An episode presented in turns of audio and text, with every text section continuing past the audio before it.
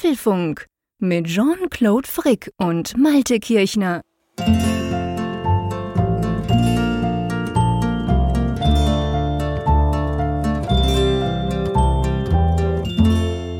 Folge 325 des Apfelfunk Podcasts, aufgenommen am Mittwoch, 27. April. Zu einer Uhrzeit, da müssen wir gleich mal drüber sprechen, lieber Jean-Claude. Aber vorher muss ich mal, gerade weil mir hier noch so ein bisschen Licht entgegenscheint durchs Dachfenster, müssen wir mal über ein Thema sprechen. Wir reden ja häufig über das Wetter an dieser Stelle. Mhm. Und eigentlich haben wir die, das naheliegendste Apple-Thema, wenn es um Wetter geht, noch nie, oder zumindest kann ich mich nicht dran erinnern, aufgegriffen. Nämlich die Frage, warum gibt es eigentlich auch im Jahre 2022 immer noch keine Systemwetter-App auf dem iPad? Sehr gut, guter Punkt. Du hast recht, ich habe mich da selber schon drüber geärgert oder bin drüber gestolpert, weil ich selbst nach Jahren der iPad-Nutzung äh, einfach immer davon ausgehe, das kann doch nicht sein. Also ich, ich denke dann immer bei mir, ja, Frick, du bist wohl zu blöd, die heißt komischerweise anders, whatever, ist das neue iPad, irgendwas, das, weil ich äh, immer denke, das kann doch nicht sein, warum gibt es denn keine Wetter-App auf dem Ding? Aber stimmt, du hast recht, genau, man muss ja. sich dort irgendwie im Safari-Browser was zusammenklicken. Ja, richtig. Oder man lädt sich halt eine von den vielen Dritt-Apps. Also ich weiß, mhm. die Zuschriften werden kommen, wo es dann heißt, oh, die kannst du eh vergessen und meine App ist die beste. Mhm. Alles klar, aber ich persönlich bin ja so ziemlicher Fan von dieser System-App, auch wenn ich dann vielleicht manchmal gegenchecke gegen eine zweite App. Aber mhm. es gibt das Wetter-Widget, was ich ja auch noch obendrein sehr verwirrlich finde, dass du auf der einen Seite beim Widget halt das Wetter hast auf dem iPad Aber es ist nichts dahinter. Es ist eine totale Western-Stadtkulisse. Ja, genau. Es ist keine eigene App, wo du irgendwie dir was zusammenklicken könntest, sondern nur ein Widget. Ja, das ist tatsächlich sehr, sehr merkwürdig. Da, da, da, bin ich bei dir. Aber du hast es ja angesprochen. Guck mal aus deinem Dachfenster. Wie ist denn das Wetter bei euch? Der Vorteil, den du jetzt hast, wir kommen gleich dazu, warum. Du siehst, was für Wetter ist jetzt. ja, genau. Ich muss, ich kann jetzt nicht nur aus Erinnerungen erzählen, sondern ich kann genau. nachgucken. Also ich schaue raus und ich sehe, naja, ein bisschen blau guckt durch, es ist auch jetzt nicht so ganz bedeckt, aber es sind schon ein paar Quellwolken da oben zu sehen. Okay, ich gucke raus, blauer Himmel, stahlblauer Himmel, muss ich sogar sagen.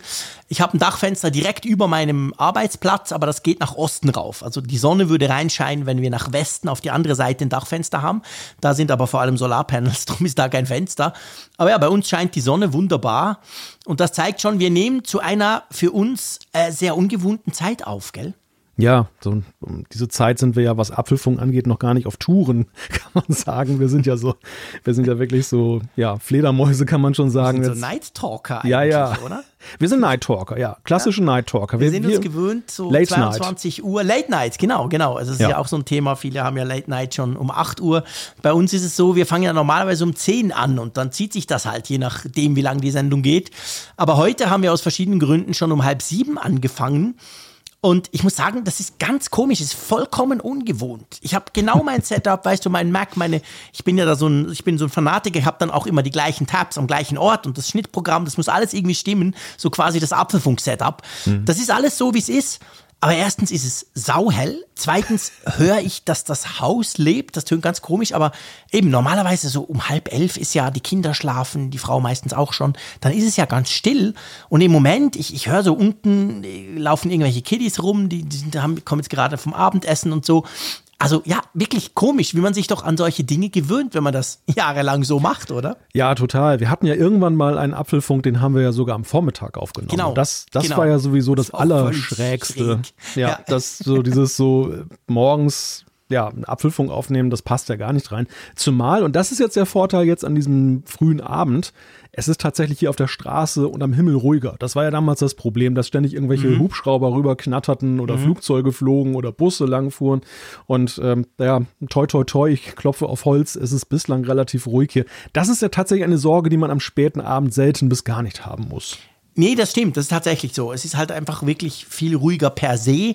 Also bei uns fahren schon noch ein paar Autos draußen rum. Es hat vor allem noch Nachbarn, die Rasen mähen, mit irgendwelchen Stinkern da rumbrummen. Vielleicht hört man das dann noch. Das ist natürlich jetzt im Moment, weil das Wetter wieder schön ist, ist das so ein großes Thema gerade. Aber ich muss dir ja, ich muss dir ja sagen, ich gratuliere dir zu deinem Mut, lieber Malte. Zu meinem Mut? Ja, zu deinem Mut. Es ist sehr mutig, mit dem JC sich um Viertel nach sechs zu verabreden, um einen Podcast, ist eigentlich egal, was man will, weil du weißt ja vielleicht, bei mir ist es so, ich habe um 12 und um 18 Uhr Hunger und das seit es mich gibt. Ich bin so konditioniert. Ah. Und du weißt ja vielleicht auch, wenn ich dann nicht gefüttert werde oder mich selber füttere, dann hast du so eine Viertelstunde Timeframe. Danach ähm, bricht die Laune quasi akut zusammen. Und ich habe zwar was Kleines gefuttert, aber ähm, so richtig Abend gegessen habe ich noch nicht. Oje, oje. Ja, dann werde ich mal mein Bestes geben, um dich so ein bisschen bei Laune zu halten. Dann Nein, ist das ja so. Keine Angst, der, der Apfelfunk-Podcast, der schafft das. Dann ist das ja sozusagen eine doppelte Challenge jetzt hier heute bei diesem Apfelfunk. Aber apropos Late Night, gute, gute Überleitung, gutes Stichwort, denn wir bieten diese Woche aber trotzdem Late Night etwas an, so in gewohnter ja. Weise. Es ist ja Ende des Monats und Freitag, der 29. ist der letzte Freitag im Monat, also Apfelfunk am Hörer. Und ja, jetzt diesen Monat findet das tatsächlich auch mal wieder statt. Wir schalten uns wie gewohnt zusammen um 21.45 Uhr. Genau, und wir haben einen tollen Gast neben dem Raphael Zeyer, der ist auch ein toller Gast, aber der gehört ja fest dazu beim Apfelfunk am Hörer. Wir haben die Vera Bauer dabei. Ich glaube, das darf man sagen, oder? Eine der wenigen ähm, weiblichen Tech-YouTuberinnen. Ja, ganz wenigen, also zumindest im deutschsprachigen Raum. Ja, stimmt, und, so muss man sagen. Und das ist ein Thema, über das wollen wir auch mit ihr sprechen, aber nicht nur, sondern wie in gewohnter Weise natürlich einen bunten Querschnitt über das, was die Apple-Welt gerade bewegt oder was überhaupt die Welt bewegt. Ah, da fällt uns schon was ein. Ja, da fällt uns definitiv was ein. Vor allem, weil ja auch so ist, dass morgen, also am Donnerstag, wenn ihr euch das anhört, ist am Abend, am 28. sind ja die Apple-Quartalszahlen. Das ah. können wir sicher schon mal einen ersten Blick im Apfelfunk am Hörer dann drauf werfen. Wir werden das dann natürlich in der nächsten normalen, regulären Apfelfunk-Folge ebenfalls tun. Aber da haben wir sicher auch schon so ein bisschen eine News, über die wir sprechen können. Ist ja jetzt diese, diese Woche, wo da all die Tech-Konzerne mit ihren Quartalszahlen um die Ecke kommen. Also da fällt uns schon was ein. Ja, drück mir äh, die Daumen, dass die Straßen frei sind und ich rechtzeitig da bin am Freitag. Ja, aber komm du mit 290 auf der linken Spur, da habe ich doch überhaupt keine Angst. Oder stört dich das, wenn du Verkehr hast? Nein, du machst da links, rechts, du fährst da durch, oder?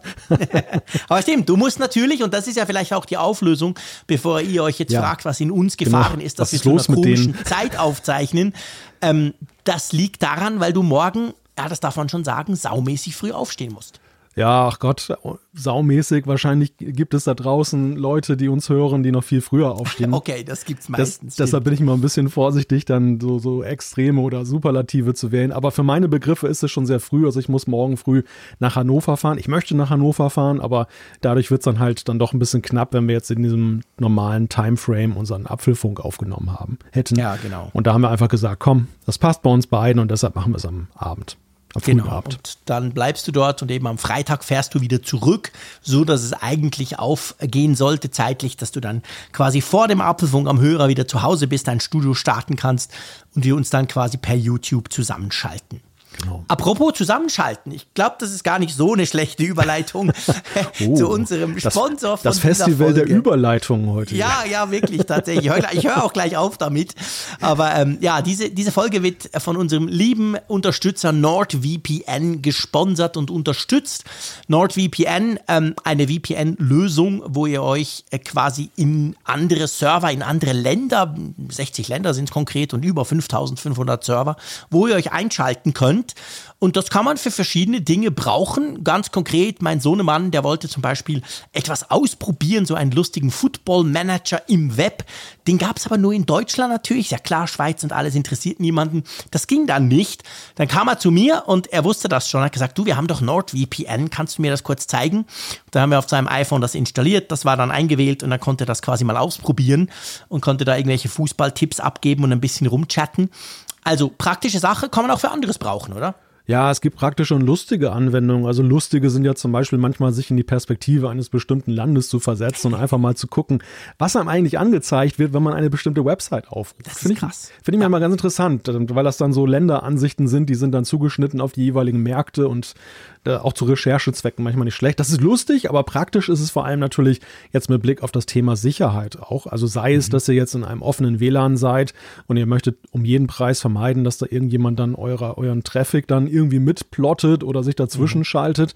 Das könnt ihr zum Beispiel nutzen. Ihr könnt dann mit Mediatheken halt zum Beispiel eben auch freischalten, die hinter Geofencing-Geschichten mhm. äh, dann halt stecken. Also sprich in den USA irgendwas vom lokalen TV-Sender sehen und, und, und. Ganze Menge möglich. Und interessant ist auch, NordVPN hat eine eigene Lösung gegen Cyberviren. Dann, es gibt einen Bedrohungsschutz und diese Funktion mhm. ist gratis dabei, wenn ihr das mal genau, ausprobiert. Genau, also das habt ihr quasi on top und dafür müsst ihr nicht mal im, im VPN zum Beispiel von, auf eurem Mac eingewählt sein. Es reicht, wenn ihr den Client installiert habt und der checkt dann halt, wenn ihr da Dinge runterladet, ob da quasi Viren drin sind, Tracker, Werbung, die ihr nicht wollt und dann wird das entsprechend geblockt für euch und das gehört eben da dazu, dieser Bedrohungsschutz.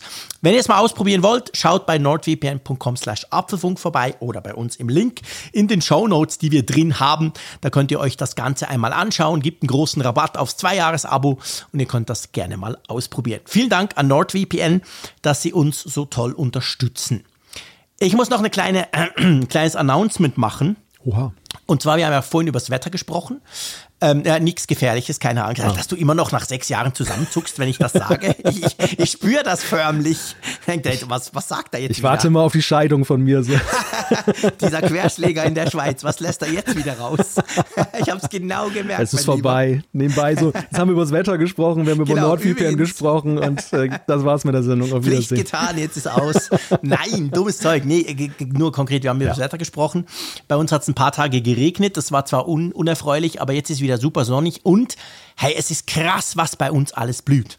Ich war hm. vorhin kurz, wirklich zehn Minuten, mit meinem super tollen neuen Mac, mit meinem MacBook Pro 16 Zoll draußen, weil ich dachte, hey, so schönes Wetter kommen, die, die zwei, drei Mails schreibst du draußen. Du, das Ding war gelb. Die Tastatur war komplett gelb danach, als ich reinging. Und zwar wirklich nicht mehr als ein paar Minuten. Ich erzähle das drum, das muss euch ja nicht interessieren. Ich erzähle es nur drum ich bin dadurch, ich bin ja so ein Allergiker und habe wieder richtig heftig Heuschnupfen und darum bin ich so, habe ich eine leicht belegte Stimme. Einfach, dass ihr das, dass ihr da nicht denkt, hä, ist mit dem Frick los, der tönt komisch. Ich fürchte, das ist jetzt die nächsten paar Wochen wahrscheinlich so. Ja, gut, dass du das gesagt hast, sonst hätte ich wahrscheinlich irgendwann so verbreitet, na, der Frick, der ist so reserviert im Apfelfunk. Ja, der ist so reserviert. Der spricht immer der, so komisch. Ja, genau, der spricht so gut, das macht er ja eh, er ist ja Schweizer. ja, okay. Aber dann hättest du irgendwie so gedacht, ah, der ist nicht mehr so richtig dabei, das ist ganz komisch ja, mit ja, dem. Ja, ja. Ja, so fängt's an, siehst du? Der verstellt also drum, während den Anfängen, ganz transparent hier im Apfelfunk. Komm, wir tun mal transparent unsere Themen verkünden. Genau, ja, da haben wir buchstäblich auch einen bunten Strauß gepflückt an Themen, aber keine Sorge, die machen. Jetzt hör das, auf mit deinen Pflanzen, bitte. die sind, die sind, glaube ich, nicht allergisch oder lösen keine allergischen Reaktionen aus. Obwohl, wer weiß. Ja, das erste Thema ist Street View Reloaded. Wir haben in Deutschland in Apple Karten erweiterte Karten erhalten und darüber wollen wir uns mal austauschen. Satelliten im Orbit. Kommt diese Notfallfunktion fürs iPhone und die Apple Watch? Wir werfen einen Blick auf den App Store und zwar auf 8,6 Milliarden Downloads und welche Apps wow. ganz vorne sind. Genau, dann sprechen wir über eine Studie und zwar geht, gehen wir da der Frage nach, wie gut ist eigentlich die App Tracking Transparency wirklich? Dann äh, holen wir schnell den Lötkolben herbei, denn es geht um selber basteln. Yeah, live hier im Apfelfunk. genau, wir reparieren ein iPhone und gucken mal, was passiert. Nein, wir sprechen über Apples Self-Repair-Shop, der jetzt am Netz ist. Genau, Fast Charge per Update, fast bitte in Anführungszeichen.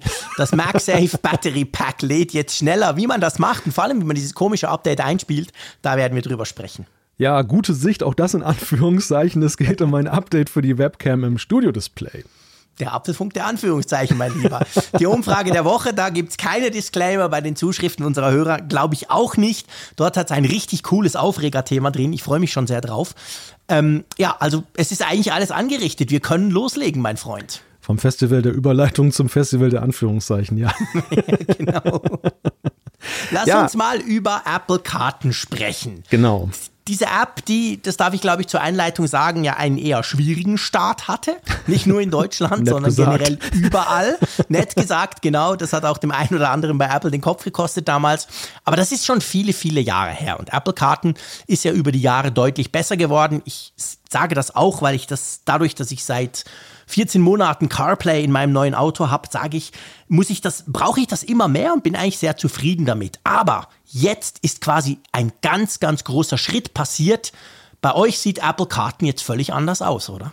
Ja, in der Tat sieht es völlig anders aus. Also voranstellen möchte ich kurz noch, dass sie, dass die Bedürfnisse der Nutzer sich aber ja auch gewandelt haben. Also dieses. Stimmt dieses, am Anfang war, war ja Apple Maps sehr autofixiert und das war, und das ist es mhm. nach wie vor ein Stück weit. Und das war aber eigentlich so Common Sense, dass eigentlich alle gesagt haben, ja, wenn das gut ist, reicht es aus. Man muss mhm. dazu sagen, das war auch so ein Feedback, das ich zu vielen ähm, Äußerungen und, und, und ähm, auch zu einem Artikel, den ich geschrieben habe, bekomme, dass viele natürlich immer noch sagen, naja, das Thema Fahrrad ist immer noch ein großes, da sprechen wir später drüber. Mhm. Aber zunächst mal zu der News. Also es ist tatsächlich so, dass Apple in Deutschland von einem Tag auf den anderen sahen die Karten auf einmal deutlich grüner aus. Und äh, mhm. ja, sie haben halt sehr viele Details hinzugefügt. Man hat jetzt eben dann 3D-Ansichten in ganz vielen Städten. Du hast äh, die Sehenswürdigkeiten neu gemacht. Es gibt Ampeln, es gibt Tempolimits und es gibt vor allem aber auch nur, wenn man jetzt in Bayern, in München ja sich virtuell bewegt, auch diese Funktion umsehen das erste Mal hier, also diese Street View-Funktion. Bevor wir diese Street View-Funktion ähm, erklären, möchte ich, möchte ich kurz mit dir über etwas sprechen. Also ich muss sagen, ich konnte es nicht ausprobieren. Ganz einfach, weil ich bin Schweizer und ihr wisst ja, die Schweiz und Apple, das dauert immer noch ein paar Jahre länger als auf dem Rest der Welt. Drum haben wir das natürlich noch nicht, dieses Update. Aber ähm, die Frage, die ich mir gestellt habe, wirklich bei den Ampeln. Ich habe gesehen, du hast auch so einen Tweet mal rausgehauen, wo man das drin sehen konnte. Also ich sehe jetzt je nach Zoom-Level, gell, korrigier mich, mhm. sehe ich quasi, da ist eine Ampel. Und wenn ich das jetzt so tue, ich kann das ja, ich, ich weiß gar nicht, ich habe ich hab mal geguckt in München, kann ich das glaube ich schon auch. Also wenn ich jetzt hier mit meinem Apple-Karten auf München gehe, sind die Daten glaube ich schon die neuen. Da hat ja überall Ampeln. Ich frage mich, was bringt denn das? Der zeigt ja nicht an, wie die Ampel gerade steht, oder? da sind wir noch weit von entfernt. Das wäre ja geil, dass, oder? Dass die Smart Cities dann dir. Das heißt, der Malte noch ein bisschen Gas geben, dann reicht es mir noch ja. für die orange Welle. Ja, das wäre ja top, das wäre ja top. Oder dass du dann zum Beispiel umgeleitet wirst an eine Seitenstraße, weil es halt gerade schneller cool. geht. Oder genau, so. ja, genau. Ja, das ist noch Zukunftsmusik, mhm. leider. Aber naja, es ist so, dass das Ampel-Feature ist tatsächlich eines, wo man halt sich auf den ersten Blick fragt, was bringt denn das eigentlich? Es hat mhm. zwei Nutzen aus meiner Sicht. Oder beziehungsweise ja, es hängt letztendlich davon ab. Wenn du durch Großstädte fährst, dann kannst du ja davon ausgehen, ist dann fast jeder Kreuzung eine Ampel. Und ja, ähm, da ist es stimmt. dann eher verwirrend, dass du so viele Symbole hast und es bringt dir eigentlich auch nichts an, an äh, Erkenntnis. Mhm. Aber gerade so in mittelgroßen Städten und in kleinen Städten ist das ja alles andere als gegeben, dass überall Ampeln sind. Okay. Und du kannst bei deinen Routen halt so ein bisschen einschätzen, so, wenn du dir das dann anguckst, bevor du losfährst, ja, wie viele Unsicherheitsfaktoren, also Ampeln sind ja immer so Unsicherheitsfaktoren ja, bei der Zeitplanung. Kann Stau geben. Genau, oder, oder, ja, Stau oder generell kosten sie halt ein paar Minuten und mhm. dann kannst du schon mal so ein bisschen einen Überblick verschaffen. Der zweite mhm. Punkt ist, und auch das greift eher dort, wo Ampeln rar gesät sind, sie dienen ja auch als Orientierungsmarken. Also du hast zum Stimmt. Beispiel jetzt irgendwie zwei, drei Kreuzungen, aber nur eine hat eine Ampel. Und jetzt ist es ja auch so, dass dann die Ansage jetzt mal sagt, von wegen jetzt nicht an der nächsten Kreuzung rechts, sondern bei der Ampel mhm. rechts. Also dann weißt du natürlich ja. ganz genau, wenn es so eine Ampel gibt, das muss sie sein. Und wenn du okay. ortsfremd bist, ist das natürlich durchaus von, von Nutzen. Ja. Also ich will es ja. nicht überbewerten, aber ich sehe ich seh halt schon, schon die Vorteile davon. Habt ihr bei euch im hohen Norden überhaupt Ampeln? Kennt ihr das? oder ihr seht ja sowieso immer über die Düne. Du, ihr habt ja nicht so ja, viele ja. Autos, oder? Da kommt mal wieder deine große Unkenntnis zum ja, Vorschein, die natürlich darauf gründet, dass du noch nie hier gewesen ich bist. Weiß. Ich muss das an dieser Stelle mal, mal reklamieren. Nein, nein, natürlich haben wir ja Ampeln. Also es ist tatsächlich sind so. Die alle drin? Also sorry, wenn ich so auf diesem Ampelfeature rumhacke, aber ich finde das schon auch spannend. Also die sind wirklich drin. Apple-Karten weiß jetzt, wo äh, quasi diese Ampeln stehen. Ja, ja, erstaunlicherweise. Wow. Ich, ich war auch gespannt, ob hier in der Stadt, ich meine, Wilhelmshaven ist eine Stadt von 76.000 Einwohnern, keine mhm. Großstadt, mhm. ähm, auch ja so ein bisschen geografisch dann in der Randlage. Und ich habe mhm. mich halt gefragt, ist das hier auch so akkurat? Und ja, tatsächlich. Ja, genau. Also ich habe mein Umfeld analysiert, hier kenne ich ja jede Ampel persönlich und, und es ist tatsächlich so, dass die Amp Ampeln da verzeichnet sind, ja. Wow, sehr, sehr cool.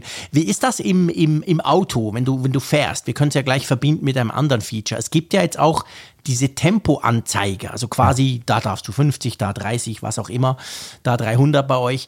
Ähm, das wird ja jetzt quasi angezeigt, so wie man das ja von vielen Autonavis schon kennt. Ja. Wird das bei CarPlay dann auch in, in der, also sowohl die Ampeln wie auch diese Tempolimits, wird dann ja. in der Karte von CarPlay angezeigt? Beides wird in der Karte angezeigt. Wobei diese Tempolimits tatsächlich so, mm, ja, ein schwieriges Ding sind. Also da habe mhm. ich auch viele Zuschriften zu bekommen äh, ja. und äh, habe ich auch schon selber festgestellt, dass diese Daten, die da dem zugrunde liegen, nicht immer akkurat sind. Und das ist natürlich ja, auch immer, stimmt.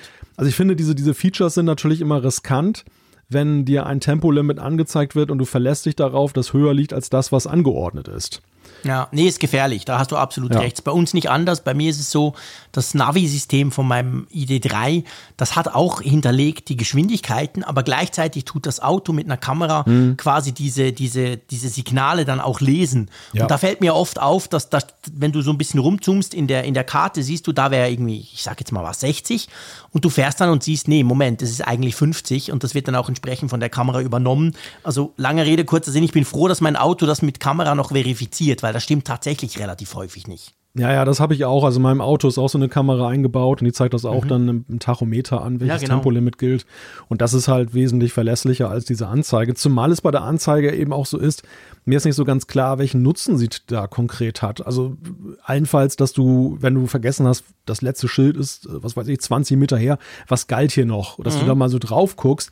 Aber du musst halt drauf gucken und du sollst ja eigentlich nicht die ganze Zeit aufs Navi gucken. Und also ja. es wird dir halt nicht, auch nicht angesagt. Bei Navigon gab es mal so in der App auch das früher schon, vor Jahren, das ist ja auch jetzt nichts bahnbrechend mhm. Neues.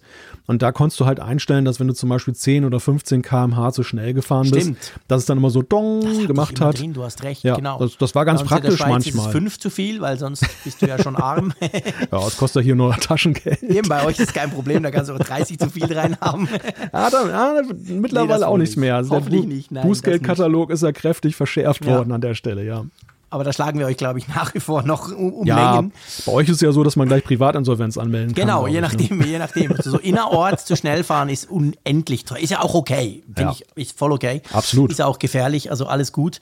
Aber ähm, ich, das stimmt, das, das konnte man machen, da, da wurde man gewarnt. Das kann man in gewissen Autonavis nämlich auch einstellen. Ich glaube, ich glaub, meiner kann das sogar auch. Ich bin gar nicht so sicher ich finde die Idee drum schon noch spannend, weil ehrlich gesagt, wenn ich so fahre, und wir sind jetzt halt sehr beim Auto, das gebe ich zu, beim Auto ist es schon oft so, ich fahre einem Schild vorbei, mhm. dann habe ich das irgendwie gespeichert, ja, 60 oder 80 über Land und dann irgendwann denke ich, ja, gilt jetzt das noch? Wurde das irgendwie, war das? Oder umgekehrt, du fährst so in den 60er rein, du denkst, da ist doch alles frei. Und irgendwann, du weißt, ich bin ja ein ungeduldiger Zeitgenosse, irgendwann frage ich mich dann, äh, ist das jetzt aufgehoben? Hört das jetzt auf? Kann ich jetzt wieder schneller fahren? Und da bin ich eigentlich schon noch froh, wenn, wenn ich da so eine visuelle Anzeige habe, dass es eben irgendwie immer noch gilt. Ja, wie gesagt, das hängt halt auch davon. Wenn sie stimmt es stimmt, es muss stimmen und zum anderen hängt es eben davon ab, glaube ich auch, ob dein Auto nicht dann schon eben das bessere Feature hat und das bessere schlägt das, das Gute.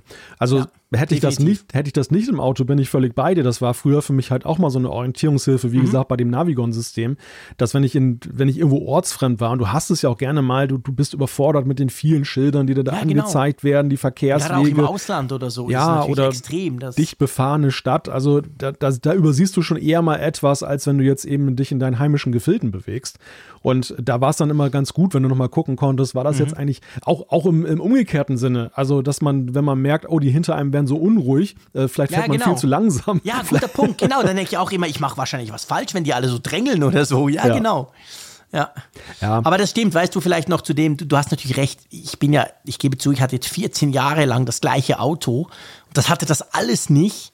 Und jetzt habe ich natürlich eines, dass das alles hat. Und für mich ist das immer super speziell nach wie vor, weil ich denke, wow, Karl Kugel, der scannt da all diese. Aber wahrscheinlich ist das heute Standard. Das haben wohl viele Autos oder diese Kamera, die dann quasi diese, diese Schilder da liest. Ja, ich denke mal, das werden immer mehr Autos haben. Ja. Und ähm, Apple braucht halt wirklich aktuelle Daten. Sie sagen ja auch, dass ja. sie zum Beispiel, du kannst ja Meldungen machen über Unfallstellen und so weiter. Mhm. Ähm, Sie sagen ja auch, Sie würden auch sonst irgendwie schauen, dass Sie das optimieren. Ich bin gespannt. Also klar, jetzt am Start ist es ja so, es gibt irgendeinen einen Datenstand, den Sie da zugrunde gelegt haben. Mhm. Jetzt haben Sie, jetzt, jetzt mit diesem Release hat ja auch sozusagen das Crowdsourcing erst angefangen, dass eben die Leute genau. alle zuliefern. Jetzt ist die spannende Frage, wie schnell verarbeiten Sie diesen Input? Ja. Und es kann natürlich sein, dass wir binnen von wenigen Wochen sehen werden, je nachdem, wie viel Personal Sie darauf ansetzen. akkurater oder, wird. Ja, oder? oder wie gut die Algorithmen sind. Ja dass es dann deutlich akkurater wird. Das muss man ja. tatsächlich, da muss man fair bleiben und ihnen eine Chance geben. Ja, definitiv. Aber, aber, im ersten Moment hat mich das Tempolimit Feature, außer dass es halt nett aussieht. Ich finde es immer cool, wenn so Schilder angezeigt werden. Ja, ich auch. Sieht irgendwie viel realistischer aus, gell? So, total genau. professionell. Aber ja, ja, genau. Es geht mir genau, es ist lustig, dass du sagst, mir geht es genau gleich. Ja, also ästhetisch aber, ist es eine Erweiterung, eine gute ja, Erweiterung. Genau. Aber auch etwas, wenn wir bei den Tempolimits sind, was nicht drin ist, gell, das sind keine Blitzer. Also du wirst nicht ja. irgendwie gewarnt, Achtung, da hinten steht der Kasten links von der Düne oder so. Das ist nicht der Fall. Das ist nicht der Fall. Das ist eben auch der Rechtslage geschuldet, dass ja. eben Blitzerwarner ja mittlerweile hier, äh, das heißt auch. mittlerweile, verboten, aber auf jeden oder? Fall deutlich verboten sind. Du kriegst ja. halt auch einen Punkt in, in, Flensburg und so weiter, wenn du erwischt wirst mit so einer Radarwarner-App. Aber auch als Anbieter bist du halt dann da in so einer Grauzone unterwegs. Ja. Und Apple geht das halt nicht ein, dieses Risiko. Also ich denke, auch dieses Feature werden wir hier nicht irgendwann erblicken. Das ja, nee, das ist eben ist bei uns in der Schweiz genau das Gleiche. Also sollte das dann mal bei uns kommen, dann werden wir sicher auch keine Blitzerwarnungen da drin haben, selbstverständlich. Ja, lass uns zum Elephant in the Room kommen. Und zwar zu einer Funktion, die jeder kennt, die aber garantiert niemand finden wird, weil sie Apple wieder unglaublich dumm benannt hat. ja, ja, vielleicht noch ganz kurz so zu den 3D-Ansichten, die, die könnte Stimmt. man auch noch mal kurz eben ansprechen. Dass die machen ja auch einen Teil des, des veränderten Aussehens aus. Also zum einen ist es so, dass wenn du in die Innenstädte reingehst, entdeckst du viel mehr Grün, weil tatsächlich so wirklich jede Innenhoffläche und Grünfläche ist jetzt von Apple erfasst mhm. und auch drin. Die, die Karten mhm. sehen einfach, also man muss dann sagen, die sehen einfach schöner aus, sie sehen lebendiger ja. aus. Genau. Und was das noch äh, verstärkt, ist halt, dass wenn du, und das, das erfordert schon einen speziellen Handgriff, wenn du dich in so eine Schräglage visuell begibst, dann siehst mhm. du halt auch so sehr schön diese, diese ja, aus geometrischen Formen bestehenden Gebäudenachzeichnungen. Das ist teilweise ganz lustig, wie, wie akkurat. Ich mhm. habe jetzt zum Beispiel in meiner Straße, da gibt es so Reihenhäuser, die haben so einen kleinen ja, Vorbau in Anführungszeichen, ja. wo dann die Tür ist. Und selbst mhm. das ist dann nachgebildet, so ganz klein mit so einem, mit so einem Quader, der noch vorgelagert ist. Finde ich dann total putzig, wie sie das gemacht haben. Und cool. ja, bereichert halt auch so ein bisschen die Karte der Gestalt, was Orientierung angeht. Dass du eben so, ja. wenn du irgendwo unterwegs bist und du, du siehst es so ein bisschen dreidimensional, du kannst, selbst wenn du jetzt nicht die Originalansichten hast oder Street View, aber du mhm. kannst dich dadurch ein bisschen besser orientieren, ja. finde ich. Das glaube ich sofort. Vor allem spannend, dass sie das quasi so breitflächig eben, wenn ja. es sogar bei euch quasi drin ist, so breitflächig ausrollen. Weil ich finde auch bis jetzt, also ich bin ja noch auf Stand vor großem Update bei Karten, man weiß nicht genau, wann das in die Schweiz kommt. Da ist es ja so, du kannst dieses 3D ja auch aktivieren, aber seien wir ehrlich, das macht ja nicht so arg viel. Also Nein. je nach Zoom-Level. Aber ja, das eigentlich, eigentlich kippt das die Karte so ein bisschen, aber damit hat sich dann auch schon wieder. ja, ja das war in Deutschland ja auch so. Ja, das war eben, das war ja, bei euch ja war, war, war so. lausig. Sie hatten ja vorher nur jetzt Berlin und so die absoluten ja. Großräume. Selbst Hamburg war ja nicht 3D meines Wissens. Mhm. Und äh, dann hatten sie noch so völlig überdimensional die Sehenswürdigkeiten reingepinselt, also den, den mhm. Alex, äh, den, den Fernsehturm und das Brandenburger Tor. Das haben sie alles korrigiert. Das ist jetzt auch alles so vom Maßstab her viel adäquater eingezeichnet.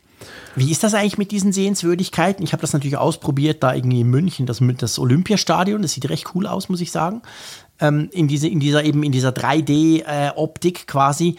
Ist das, also sind das nur so die Top, ich keine Ahnung, die Top 10, die ich wahrscheinlich auch kenne als Schweizer in Deutschland oder sind das viele? Kannst du das abschätzen, die sie da so verdreidesiert haben? Also ich glaube tatsächlich, es sind die prominentesten. Schon, Denn ja. ich stelle schon fest, dass so, sag ich mal, hier in, in, den kleiner, kleinteiligeren Regionen hast du keine Wahrzeichen, die danach ja. gebildet sind. Du hast wirklich jetzt so ein Schloss Neuschwanstein, das Brandenburger Tor. Ja. Also dieses, ja, was den Amerikanern so als Buch verkauft wird, Must-Sees ja, in, in, Deutschland, in Germany. Genau, das ist da, da, dann quasi drin. Genau, die sind dann halt da drin. Es, es wäre eigentlich ganz schön, wenn Apple irgendwie so eine Art, ja, weiß ich nicht, Wettbewerb oder, oder Einreichplattform. Ja, das wäre geil, so eine Abstimmung Bestimmung, wo du sagen kannst, das muss rein oder so. Ja, oder dass so 3D-Modellierer, so Leute, die sich damit auskennen, dann vielleicht dann irgendwie sowas einreichen können, dass man so nach und nach. API ja, eine API, also whatever. Also auf jeden Fall mhm. irgendwie, dass man, ich, ich finde, es wäre so ein netter Effekt, ne? Du kannst halt so ja, die Community ein bisschen einbinden und gleichzeitig äh,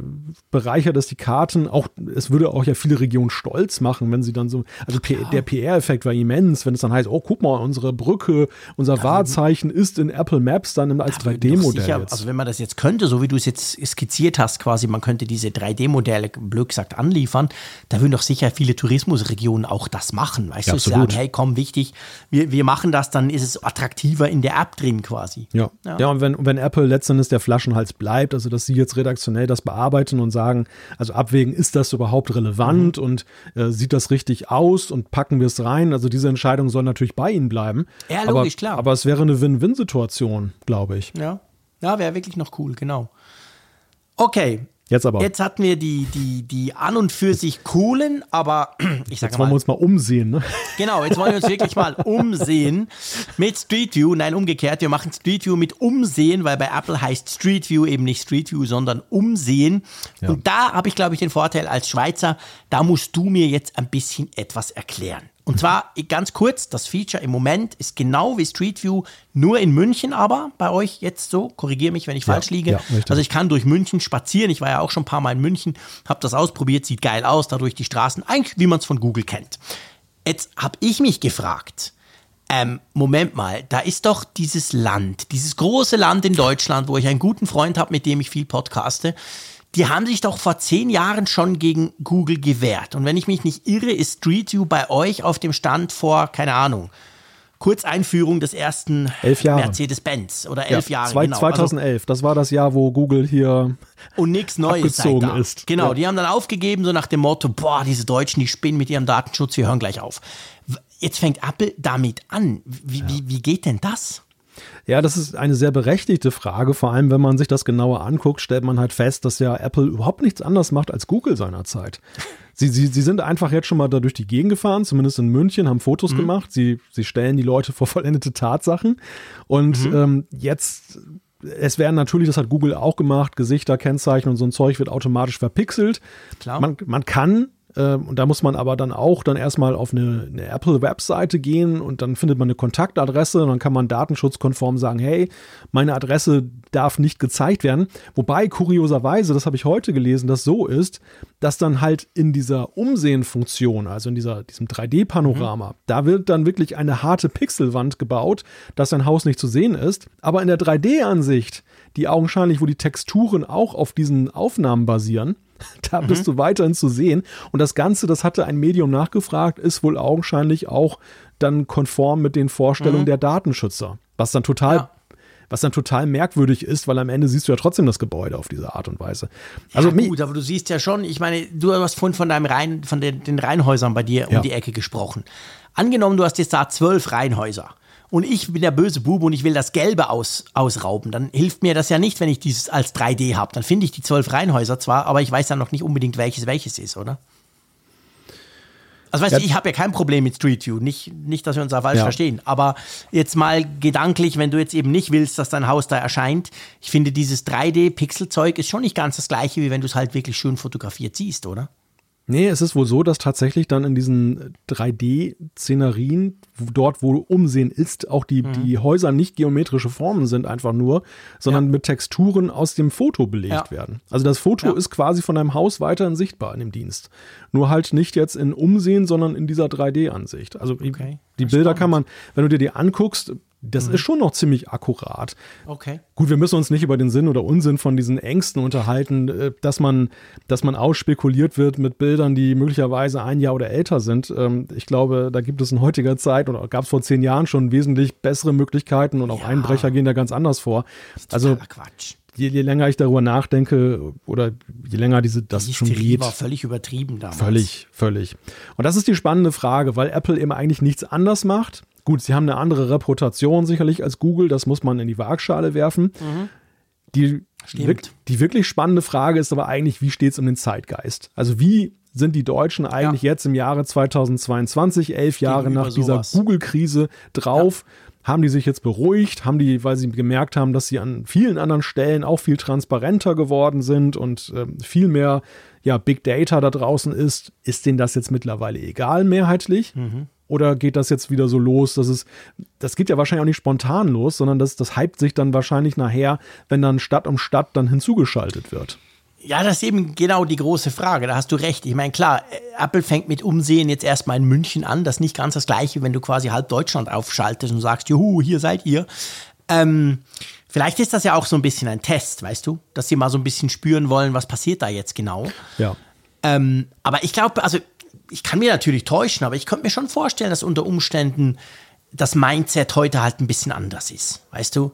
Wir haben all die sozialen Medien, wir haben alles, wir posten, also wir jetzt nicht, aber sehr viele posten ihre Kinder ständig überall, schreckliche Sache, etc. Und ich weiß nicht, ob, ob sich die Leute heute noch gleich drüber aufregen wie vor 10, 11 Jahren.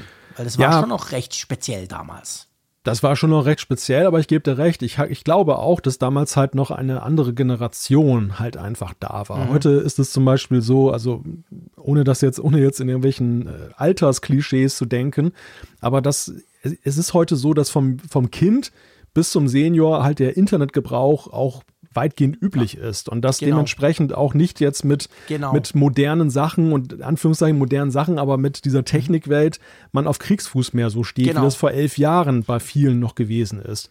Und ich glaube, das gibt schon einen Ausschlag, weil wenn man guckt, welche Schicksale damals so von Medien skizziert wurden, die sich halt daran gerieben haben, dass das passiert, das war natürlich schon eben auch viel Klischee. Das waren Leute, Klar. die, die eben äh, das erste Mal von Google gehört haben im Kontext ja. von, von dieser Street View-Geschichte. Beziehungsweise kein Smartphone und ja. so weiter. Ja, genau. Also Google, Google ist quasi auf gut Deutsch gesagt zu ihnen nach Hause gekommen auf diese genau. Weise. Genau. Ja, und, und, dann, und, und, vorher war Google da kein Begriff in diesem Haus. Und das hat sich ja drastisch geändert. Ja.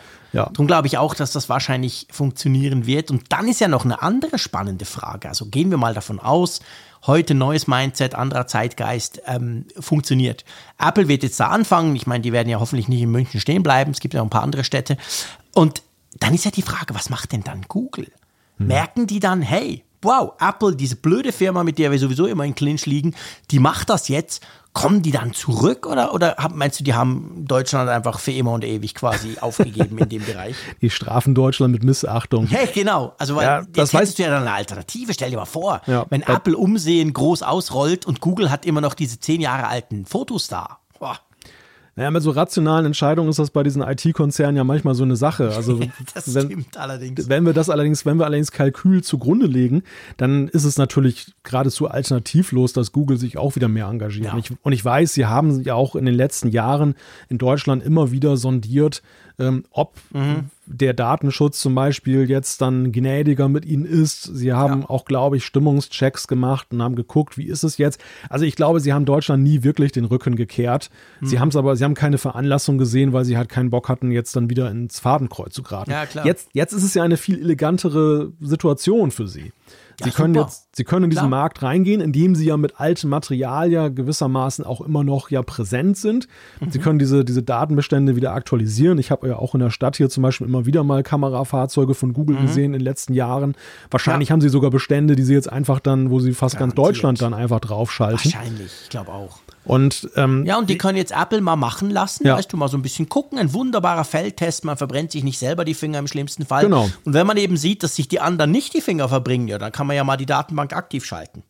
Ja, genau, richtig. Man kann das dann eben dann machen. Und ja, die spannende Frage ist ja die nachgelagerte, wo geht die Reise da eigentlich hin? Denn Street mhm. View war ja nach meinem Dafürhalten auch nicht nur Spielerei und, und Selbstzweck, sondern ja eigentlich Vorbau für eine Datenerhebung, wo man dann größere Sachen in der Zukunft vorhat. Und mhm. diese ganze Sache, gut, in anderen Ländern ist das ja nun zeitgemäß und funktioniert auch, aber ähm, der deutsche Markt ist ja nun kein ganz, unwichtig, kein, kein ganz unwichtiger nee. im, im nee, internationalen Kontext. Und ich könnte mir vorstellen, dass das natürlich jetzt auch so ein bisschen Innovationstreiber wird, wenn nicht nur auf Deutschland bezogen, aber wenn Apple eben als Gegenspieler zu Google da eben auch viel rühriger ist. Und es ist ja tatsächlich ja. atemberaubend, um das nochmal so in der Gesamtheit zu sehen, mit welchem Tempo sie denn da eigentlich auch vorgehen bei ihrer Kartenüberarbeitung. Mhm. Das ja. ist schon die 14. Erweiterung jetzt von Apple Maps, seitdem sie, seitdem sie vor zwei Jahren, das war glaube ich um 2020 herum, da haben sie mhm. angekündigt, dass sie eben dann, das war beginnend mit den USA, mhm. diese Karten ja jetzt völlig überarbeiten, die sie da haben. Ja. Und ich habe damals gedacht, als ich das, genau, Januar 2020, da ging das los. Mhm, und genau. ich habe immer damals gedacht, na ja, oder wir haben auch, glaube ich, hier drüber gesprochen, das wird Ewigkeiten dauern, ja. bis uns das in Europa erreicht. Alleine die USA sind ja so riesengroß, mhm. da werden die schon genug zu tun haben damit.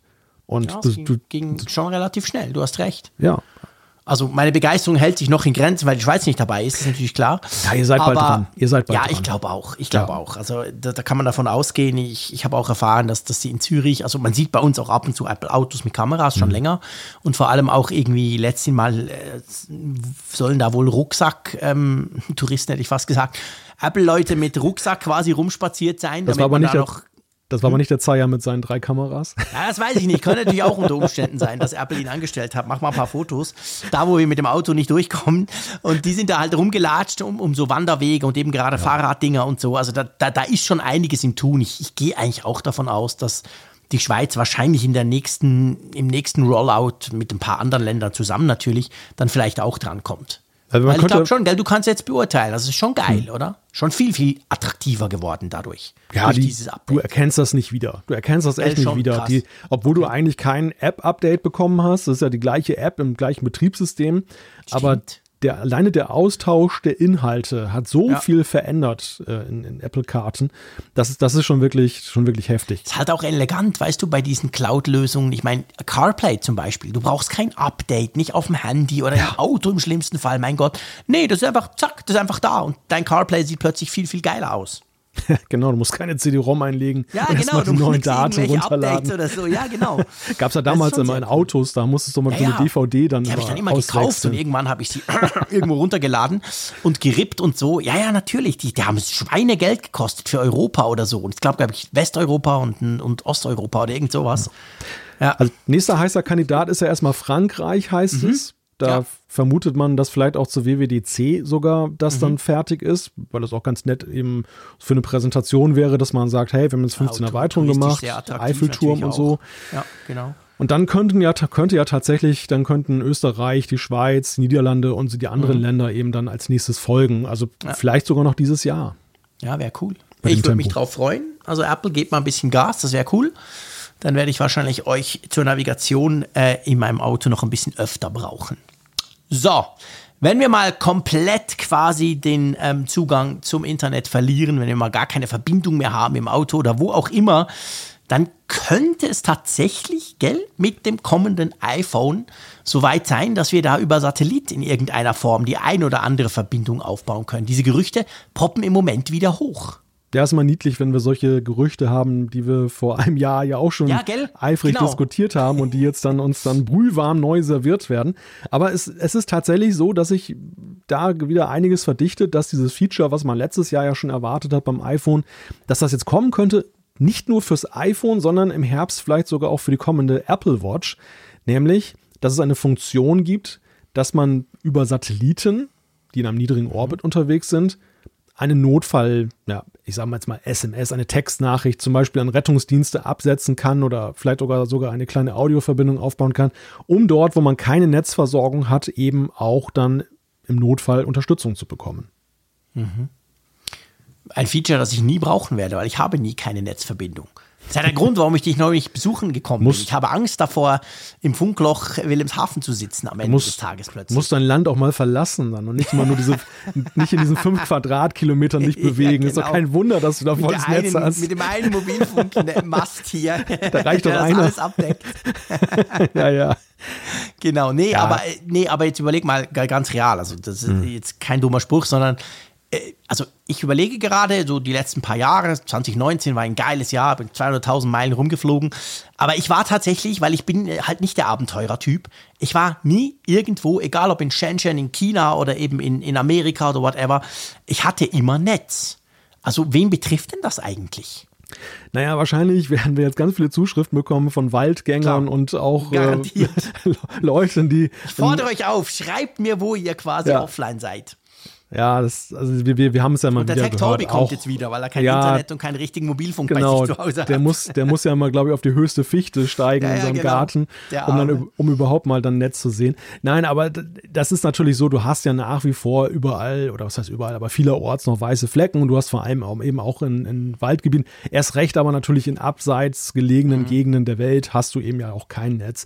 Ja für mich ist das so ein Feature, also es ist, es ist ja schon ziemlich abgerüstet gegenüber dem, was wir vor einem Jahr mal diskutiert haben. Da haben wir noch darüber gesprochen, es könnte gar vielleicht einen richtigen Telefonersatz geben genau. oder einen Datenersatz. So Apple zumindest. als Provider quasi. Ja, richtig, dass Apple sich frei macht von den Netzbetreibern und mhm. auch so ein Druckargument gegen die entwickelt. Das waren ja so unsere Thesen, die wir entwickelt ja, haben. Genau.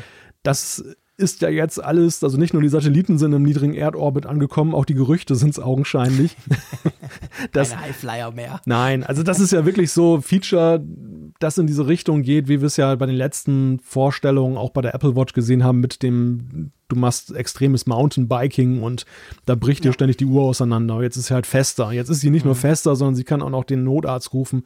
Ja. Also in die Richtung geht das. Das sind so Wohlfühl-Features in meinen Augen. Also viele Leute brauchen sie nicht, aber sie fühlen sich trotzdem wohler, wenn ja. sie denken, ich habe diese Möglichkeit. Klar, ich meine, wenn das ja. sollte das in der Richtung kommen, ist natürlich auch ein schönes Marketing-Feature, weißt du? So, ja. hey, gerade bei der Uhr, die Uhr hat ja sowieso schon das so ein bisschen den, ähm, ich sag mal, den Ruf eben auch, ja, die beschützt dich, die, die kümmert sich quasi, die guckt zu deinen Blutwerten, jetzt ein bisschen übertrieben formuliert, aber im Prinzip mit den ganzen Gesundheitsfeatures. Und wenn du jetzt quasi noch sagen kannst, hey, selbst wenn du irgendwo in den Rocky Mountains rumkletterst oder irgendeinen Mammutbaum im, im, im, im Nationalpark in den USA besteigst, da geht es dann trotzdem auch, obwohl du dort sicher keinen Empfang hast. Ja, was, was ich mich ja frage, beim iPhone frage ich mich das weniger. Beim iPhone ist es ja so, ein iPhone hat ja, wenn Netz da ist, immer Netz. Aber ja. Es ist ja letztendlich ein, ein Mobilfunkgerät. Aber bei, bei der Apple Watch gibt es ja nun zwei Varianten. Und es gibt mhm. eben die verbreitetere, ist meines Erachtens nach wie vor die Wi-Fi-Variante, einfach weil sie günstiger ist und weil ja eben auch die Sinnhaftigkeit für viele gar nicht gegeben ist, dass sie sagen, ich muss noch mal extra eine, eine eSIM mir besorgen und, und dafür bezahlen. ja auch. Und die also kostet glaub, auch mehr. Ja, Problem klar. neben dem Kaufen des Geräts, das ist noch eines. Ich kann mir schon vorstellen, also du weißt, ich bin so ein Edelstahlfreak.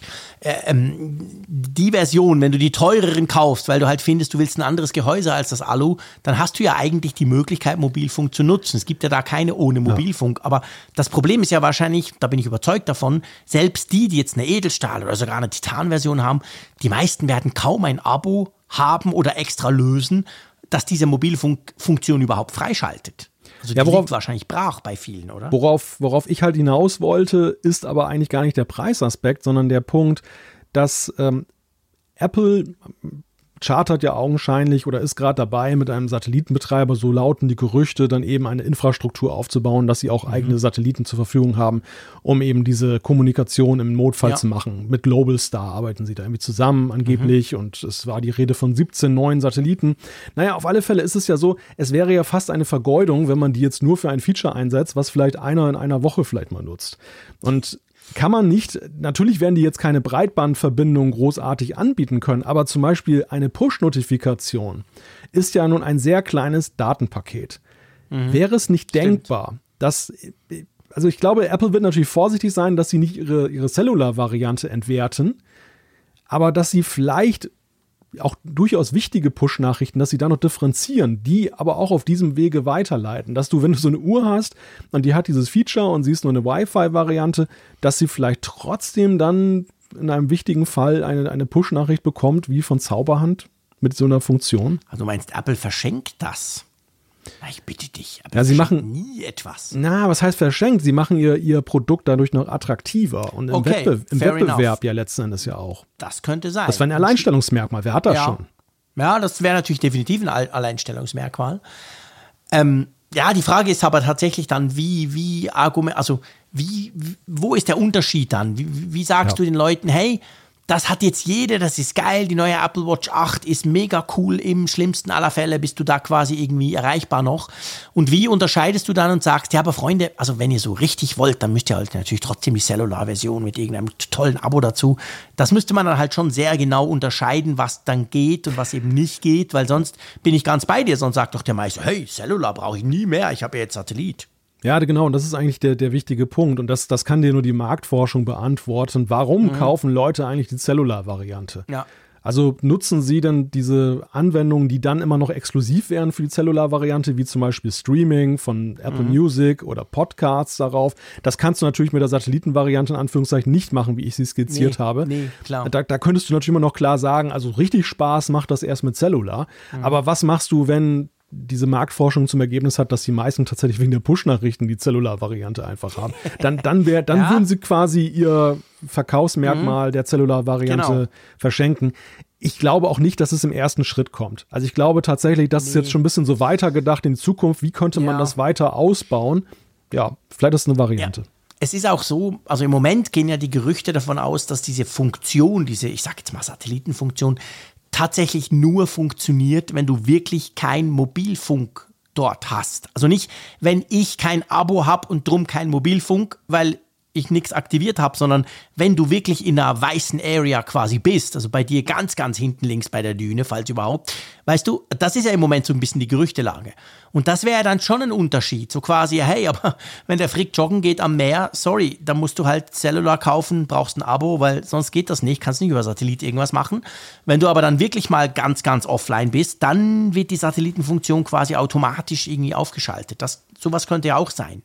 Du solltest dir mal die Bildschirmfotos ansehen, mein lieber dich mal bei so sozialen Netzwerken posten und mal auf den Mobilfunk achten, der da angezeigt wird. Das würde dein, dein Klischee von der Mobilfunk, ist mir ja auch klar. Ich nehme dich ja, ja nur hoch. Das, das würde, dein, auch, das würde dein, dein, Bild von der Düne doch deutlich ändern. Ja, aber es ist doch ein schönes Bild. Du stehst alleine auf der Düne. Ja, toll, tolles Bild. Der, der, der, Hinterwäldler, der keinen Empfang hat und hinterm Mond lebt, ein super Bild. Ja, ich bitte dich. Ich sehe das aus einer touristischen Perspektive. ja, ja. Da kannst du mal so richtig runterfahren, mein Lieber. Nicht immer dieses Online Zeug, diese ganzen Push-Nachrichten. Nee, da bist du mal ah, richtig bei dir. Detox, ja. Du weißt jetzt, was ich von dir erwarte, wenn ich zu dir komme.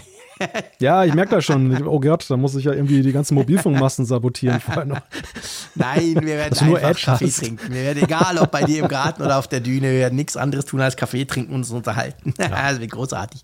Aber ja, also wir müssen mal abwarten. Aber spannend ist schon, dass erstens, dass das Gerücht wieder aufkommt, weil es ist ja oft so, wir haben ja oft Gerüchte, die wir diskutieren, auch Kamerafeatures, dann kommt es nicht. Und dann merkt man, äh, okay, äh, da, das ist aber nicht so, dass es gar nicht kommt, sondern die Gerüchte waren einfach zu früh. Das kommt erst ein Jahr später oder so. So ähnlich sieht es jetzt bei diesem Satellitengerücht, sage ich mal, aus. Und vor allem auch, dass es auf die Apple Watch kommen könnte. Also wir haben jetzt sehr viel über die Apple Watch gesprochen. Je länger ich darüber nachdenke, finde ich sogar noch fast sinnvoller, wenn das auf die, auf die Apple Watch eben auch kommen würde. Ja, absolut, absolut. Oder beziehungsweise eben auch in diesem Doppel, dass das passt einfach. Mhm.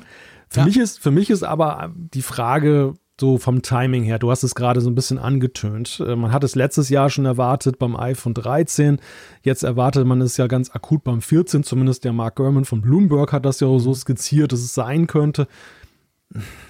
Also ich glaube eher, das ist so ein Ding, das ist buchstäblich im Orbit, aber das, das ist noch nicht reif.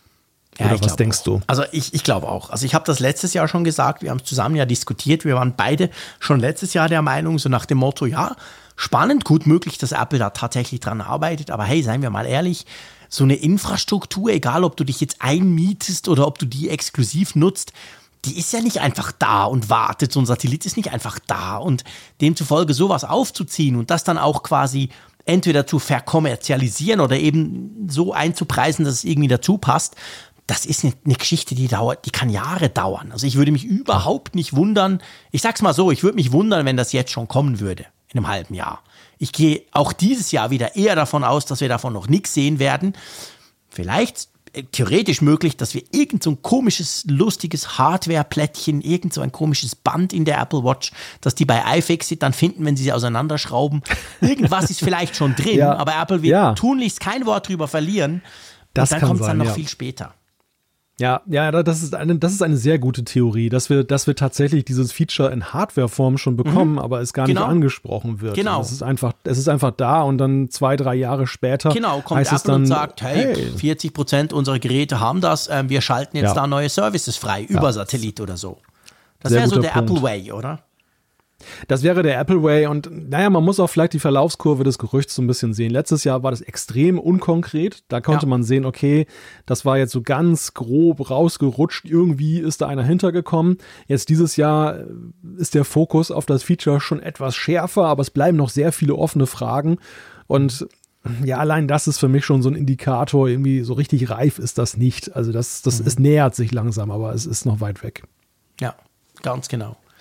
Ja gut, wir bleiben wachsam und wir werden weiterhin in den Himmel gucken, ob wir da mal irgendetwas entdecken. Da wahrscheinlich nicht, aber vielleicht mal auf unseren Uhren oder iPhones, wer weiß. So, jetzt ähm, kommen wir zu einem anderen Thema und zwar geht es um ganz, ganz krass große Zahlen, konkret um 8,6 Milliarden Downloads. Nicht die Funkgeräte-App, das wäre cool, aber ähm, das sind Downloads im Quartal 1 im App Store. Also da gibt es jetzt so Charts und Erhebungen, welche Apps denn am meisten runtergeladen wurden. Was sagst du zu dieser Zahl? Das ist doch fast unfassbar, oder? 8,6 ja. Milliarden Downloads im App Store in diesen drei kleinen Monaten. Ja, das ist wirklich sehr bemerkenswert. Also klar, man kann natürlich ins Feld führen, dass ja unglaublich viele Geräte da draußen sind, aber ähm, aus meinem eigenen Verhalten schließe ich das, das App-Downloaden ist ja eher wichtig, ist ja eher weniger geworden. Also weil man hat ja irgendwann ganz viel Zeug drauf. Man und dann lädt man gefühlt, genau. Ja, genau. Man lädt dann hier und da mal eine neue App dann runter, äh, mhm. die man sich dann anguckt aber ja nicht in dem Volumen, dass man jetzt irgendwie da hunderte Downloads dann dazu beiträgt, zu dem Gesamtkuchen. Mhm. Und das finde ich, das finde ich schon interessant, dass da nach wie vor so viel Musik drin ist da in den App, im App Store. Ja, genau. Und das ist natürlich weltweit, also diese Zahl gilt für die weltweiten Downloads. Und ja, am meisten runtergeladen, einfach weltweit, overall in den letzten drei Monaten, wurde TikTok. Und zwar irgendwie, ich weiß nicht, 70 Millionen Mal oder so, völlig verrückt, wurde die App runtergeladen. Nummer zwei, YouTube, freut mich, kann ich durchaus nachvollziehen. Dann kommt gleich WhatsApp auf der drei. Und dann kommt Instagram und Facebook. Also Facebook ist unglaublich gut eigentlich unterwegs. Wenn du drei, vier und fünf in den Charts anguckst, dann kommt CapCut, noch nie gehört davon, was auch immer. Und ja, dann geht es ein bisschen weiter mit verschiedensten Apps. Aber ja, also krass, ich meine, unglaublich. Die Nummer zwei App, YouTube, ist irgendwie bei plus minus 40 Millionen. Wir verlinken das Ganze in den Show Notes. Und TikTok ist bei 70. Das ist schon krass, oder? Mhm. Ja, das ist schon krass, aber zeigt natürlich eben auch, dass das dann eben die nach wie vor die Trend-Apps sind. Zeigt ich habe ja mal so. Ich alt werde.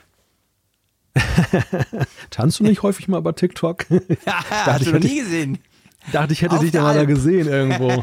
genau, genau, auf mit der, der Geist, auf, auf der, der Alp. Der Gipfelspitze da oben am Gipfelkreuz. Genau. Nein, was mich ja wundert beim App Store ist, was heißt wundert, aber wo ich häufig schon gedacht habe, warum wäre das nicht mal eine Idee, dass man so eine Art ja, Bundle anbietet und zwar nicht anbieterbezogen. Also du kannst ja mhm. letzten Endes ja sagen, dass ja eben Anbieter ihre Apps dann da bundeln und dann mhm. günstiger anbieten. Ja. Aber warum gibt es nicht so eine Art Grundausstattung von Apps für Social Media und so weiter? Warum musst du jede ja, da einzeln runterladen? Denn es ist ja tatsächlich so, machen wir uns nichts vor, da ganz viele Leute, gerade Jüngere, die, die, ja, die, die laden sich das Zeug entsprechend dieser Chartliste erstmal runter und die müssen jede App rein, einzeln runterladen. Ja. Und Stimmt. wir erinnern uns, wir, die wir die ersten iPhones noch miterlebt haben, dass es ja mal mhm. Zeiten gab, wo ja eben dann auch zum Beispiel solche Sachen wie Facebook oder wie YouTube ja als Grundfunktion von Apple sogar, sogar anerkannt und teilweise in, im Betriebssystem verankert waren. Mhm. Also das da, so weit will ich nicht mehr gehen, die Zeiten sind vorbei, aber dass man zumindest dann irgendwie so sagt, ähm, die, die sehen das ja auch, dass halt bestimmte Apps ja von allen geladen werden und dass mhm. man, dass man dann ergänzend ja, halt stimmt. sagt, hey, hier das einmal die Social Media Grundausstattung. Ja, ja, ja, genau. Übrigens lustig, in Europa ist WhatsApp mit großem, großem Abstand Number One, also nicht TikTok. TikTok ist dort auf der Nummer zwei, aber WhatsApp ist deutlich größer, also da sieht man schon ganz klar einen Unterschied. Ähm, dann Instagram, YouTube und so, dann kommt Telegram, also das ist dann eigentlich ähnlich. Und lustige kleine Randnotiz, natürlich erscheint das nicht in diesen Top 50 oder Top 100 hier der Download-Charts, die da erhoben wurden, aber da konnte man auch erfahren, dass gerade im März diese Tankstellen-Apps, die es ja bei euch gibt, irgendwie teilweise um über 1000 Prozent mehr Downloads erfuhren als vorher. Da bin ich auch maßgeblich dran beteiligt. Ehrlich? Hast du auch alle runtergeladen, die es gibt, ausprobiert? Ja, spaßeshalber tatsächlich. Also ich, ich halte eigentlich nicht viel von der Idee, dass, dass ich mich ähm, danach richte, dass wann die Preise niedrig sind, dass ich dann dahin fahre, weil ich ja, ich persönlich finde immer noch, am meisten kann ich damit sparen, dass ich unnütze Fahrten einfach vermeide, genau, anstatt da jetzt irgendwie einen ja. Cent rauszuholen. Beziehungsweise zu diesen Stoßzeiten hast du es mitunter auch, dass dann da lange Schlangen sind und dann stehst du da mit laufendem Motor ewig rum und naja, mhm. reden wir nicht über die Ersparnis dann mehr. Also, aber dennoch habe ich die mir mal runtergeladen und es ist ja in Deutschland im Sinne von Markttransparenz ja auch seit einiger Zeit so, dass ja die Tankstellen alle digital melden an eine Bundesbehörde, Ach, die das dann zusammenfasst. Ja, ja, ja, ja, da, daher kommen diese ganzen Ach, Daten. Das ist ja krass. Und, und diese, diese, diese Bundesbehörde stellt das Ganze dann über eine API, über eine Schnittstelle bereit, sodass diese ganzen Tank-Apps das dann halt abgreifen können und haben dann, also es sind wirklich Echtzeitdaten. Das sind wirklich Daten, die. Sorry, wenn ich dazwischen hake. Ja? Damit hast du genau mein Mysterium aufgeklärt. Weil ich habe mir so überlegt, warum gibt es diese Apps eigentlich nicht in der Schweiz? Es gibt ganz wenige, aber die sind alle total scheiße. Und ich habe mich immer gefragt, woran liegt denn das? Weil ich habe schon auch gelesen, dass das bei euch ein Riesenthema ist. Aber jetzt hm. ist es klar, weil wir haben die ganze Info. Bei uns gibt es gar nichts. Es gibt keine Pflicht, da irgendwas zu melden und schon gar keine staatliche Stelle, die irgendwas erfasst. Sprich, du, bei uns hat niemand den Überblick und auch keine App hat den Überblick. Darum bringt das das Ganze. Es funktioniert bei uns gar nicht. Ja, hier in Deutschland gibt es so richtig äh, ehrenamtliche Datenanalysten, die in sozialen Krass. Netzwerken dann auch immer dann Bildschirmfotos posten und dann immer sagen, warum ist das im Umland jetzt günstiger, 5 mhm. Cent als in der Stadt okay. und so. Es ist mitunter ganz putzig. Also die Deutschen machen da richtig eine Wissenschaft aus dem Thema. Mhm. Das war aber tatsächlich auch mal anders. Das war genauso, wie du es gerade beschrieben hast hier. Das, äh, das gründete auf Crowdsourcing, dass die Leute mhm. halt dann eben eingegeben haben. Ja, genau, Mancher Freiwillige oder so beim Tanken. Ja, es gab, das schnell gab ein. ja auch gab ja auch dann so Tankwarte, die hatten so irgendwie eine freie Tankstelle, die haben das dann selber da eingegeben, mhm. um dann Kunden zu gewinnen, ja. weil sie dann ein Cent günstiger waren als die Aral-Tankstelle oder so. Und nein, nein, das ist mittlerweile tatsächlich hier generalstabsmäßig und professionell geregelt. Also ein, ein seltenes Beispiel für, für, für Digitalisierung und Smart Cities. Ja, weißt du, also ich würde da gar nicht übertreiben. Also ich, ich, ich, ich stolpere seit, seit wir uns kennen schon immer wieder über Dinge, wo ich denke, wow, also wir lästern viel über Infrastruktur und solche Geschichten, aber ich glaube, so in Sachen Digitalisierung, da sind wir auf gar keinen Fall weiter. Im Gegenteil, bei vielen Dingen sind wir da, glaube ich, massiv hinterher und, und, und ihr seid da schon viel weiter. Das ist ein gutes Beispiel, weißt du? Da käme bei uns gar niemand auf die Idee, sowas irgendwie quasi staatlich aufzuziehen, damit das eben auch passt. Ja, es, du siehst natürlich an solchen Themen auch mal ganz gut, was, was dann einer jeweiligen Bevölkerung mehrheitlich wichtig ist. Ne? Ja, also das, gut, okay, das stimmt natürlich.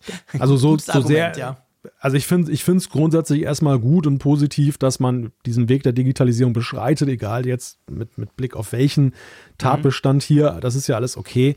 Aber ähm, es ist natürlich schon bezeichnend, dass, dass sowas dann wesentlich weiter ist, als es zum Beispiel lange Zeit jetzt die Frage war, Echtzeitdaten von Bussen und Bahnen zu bekommen.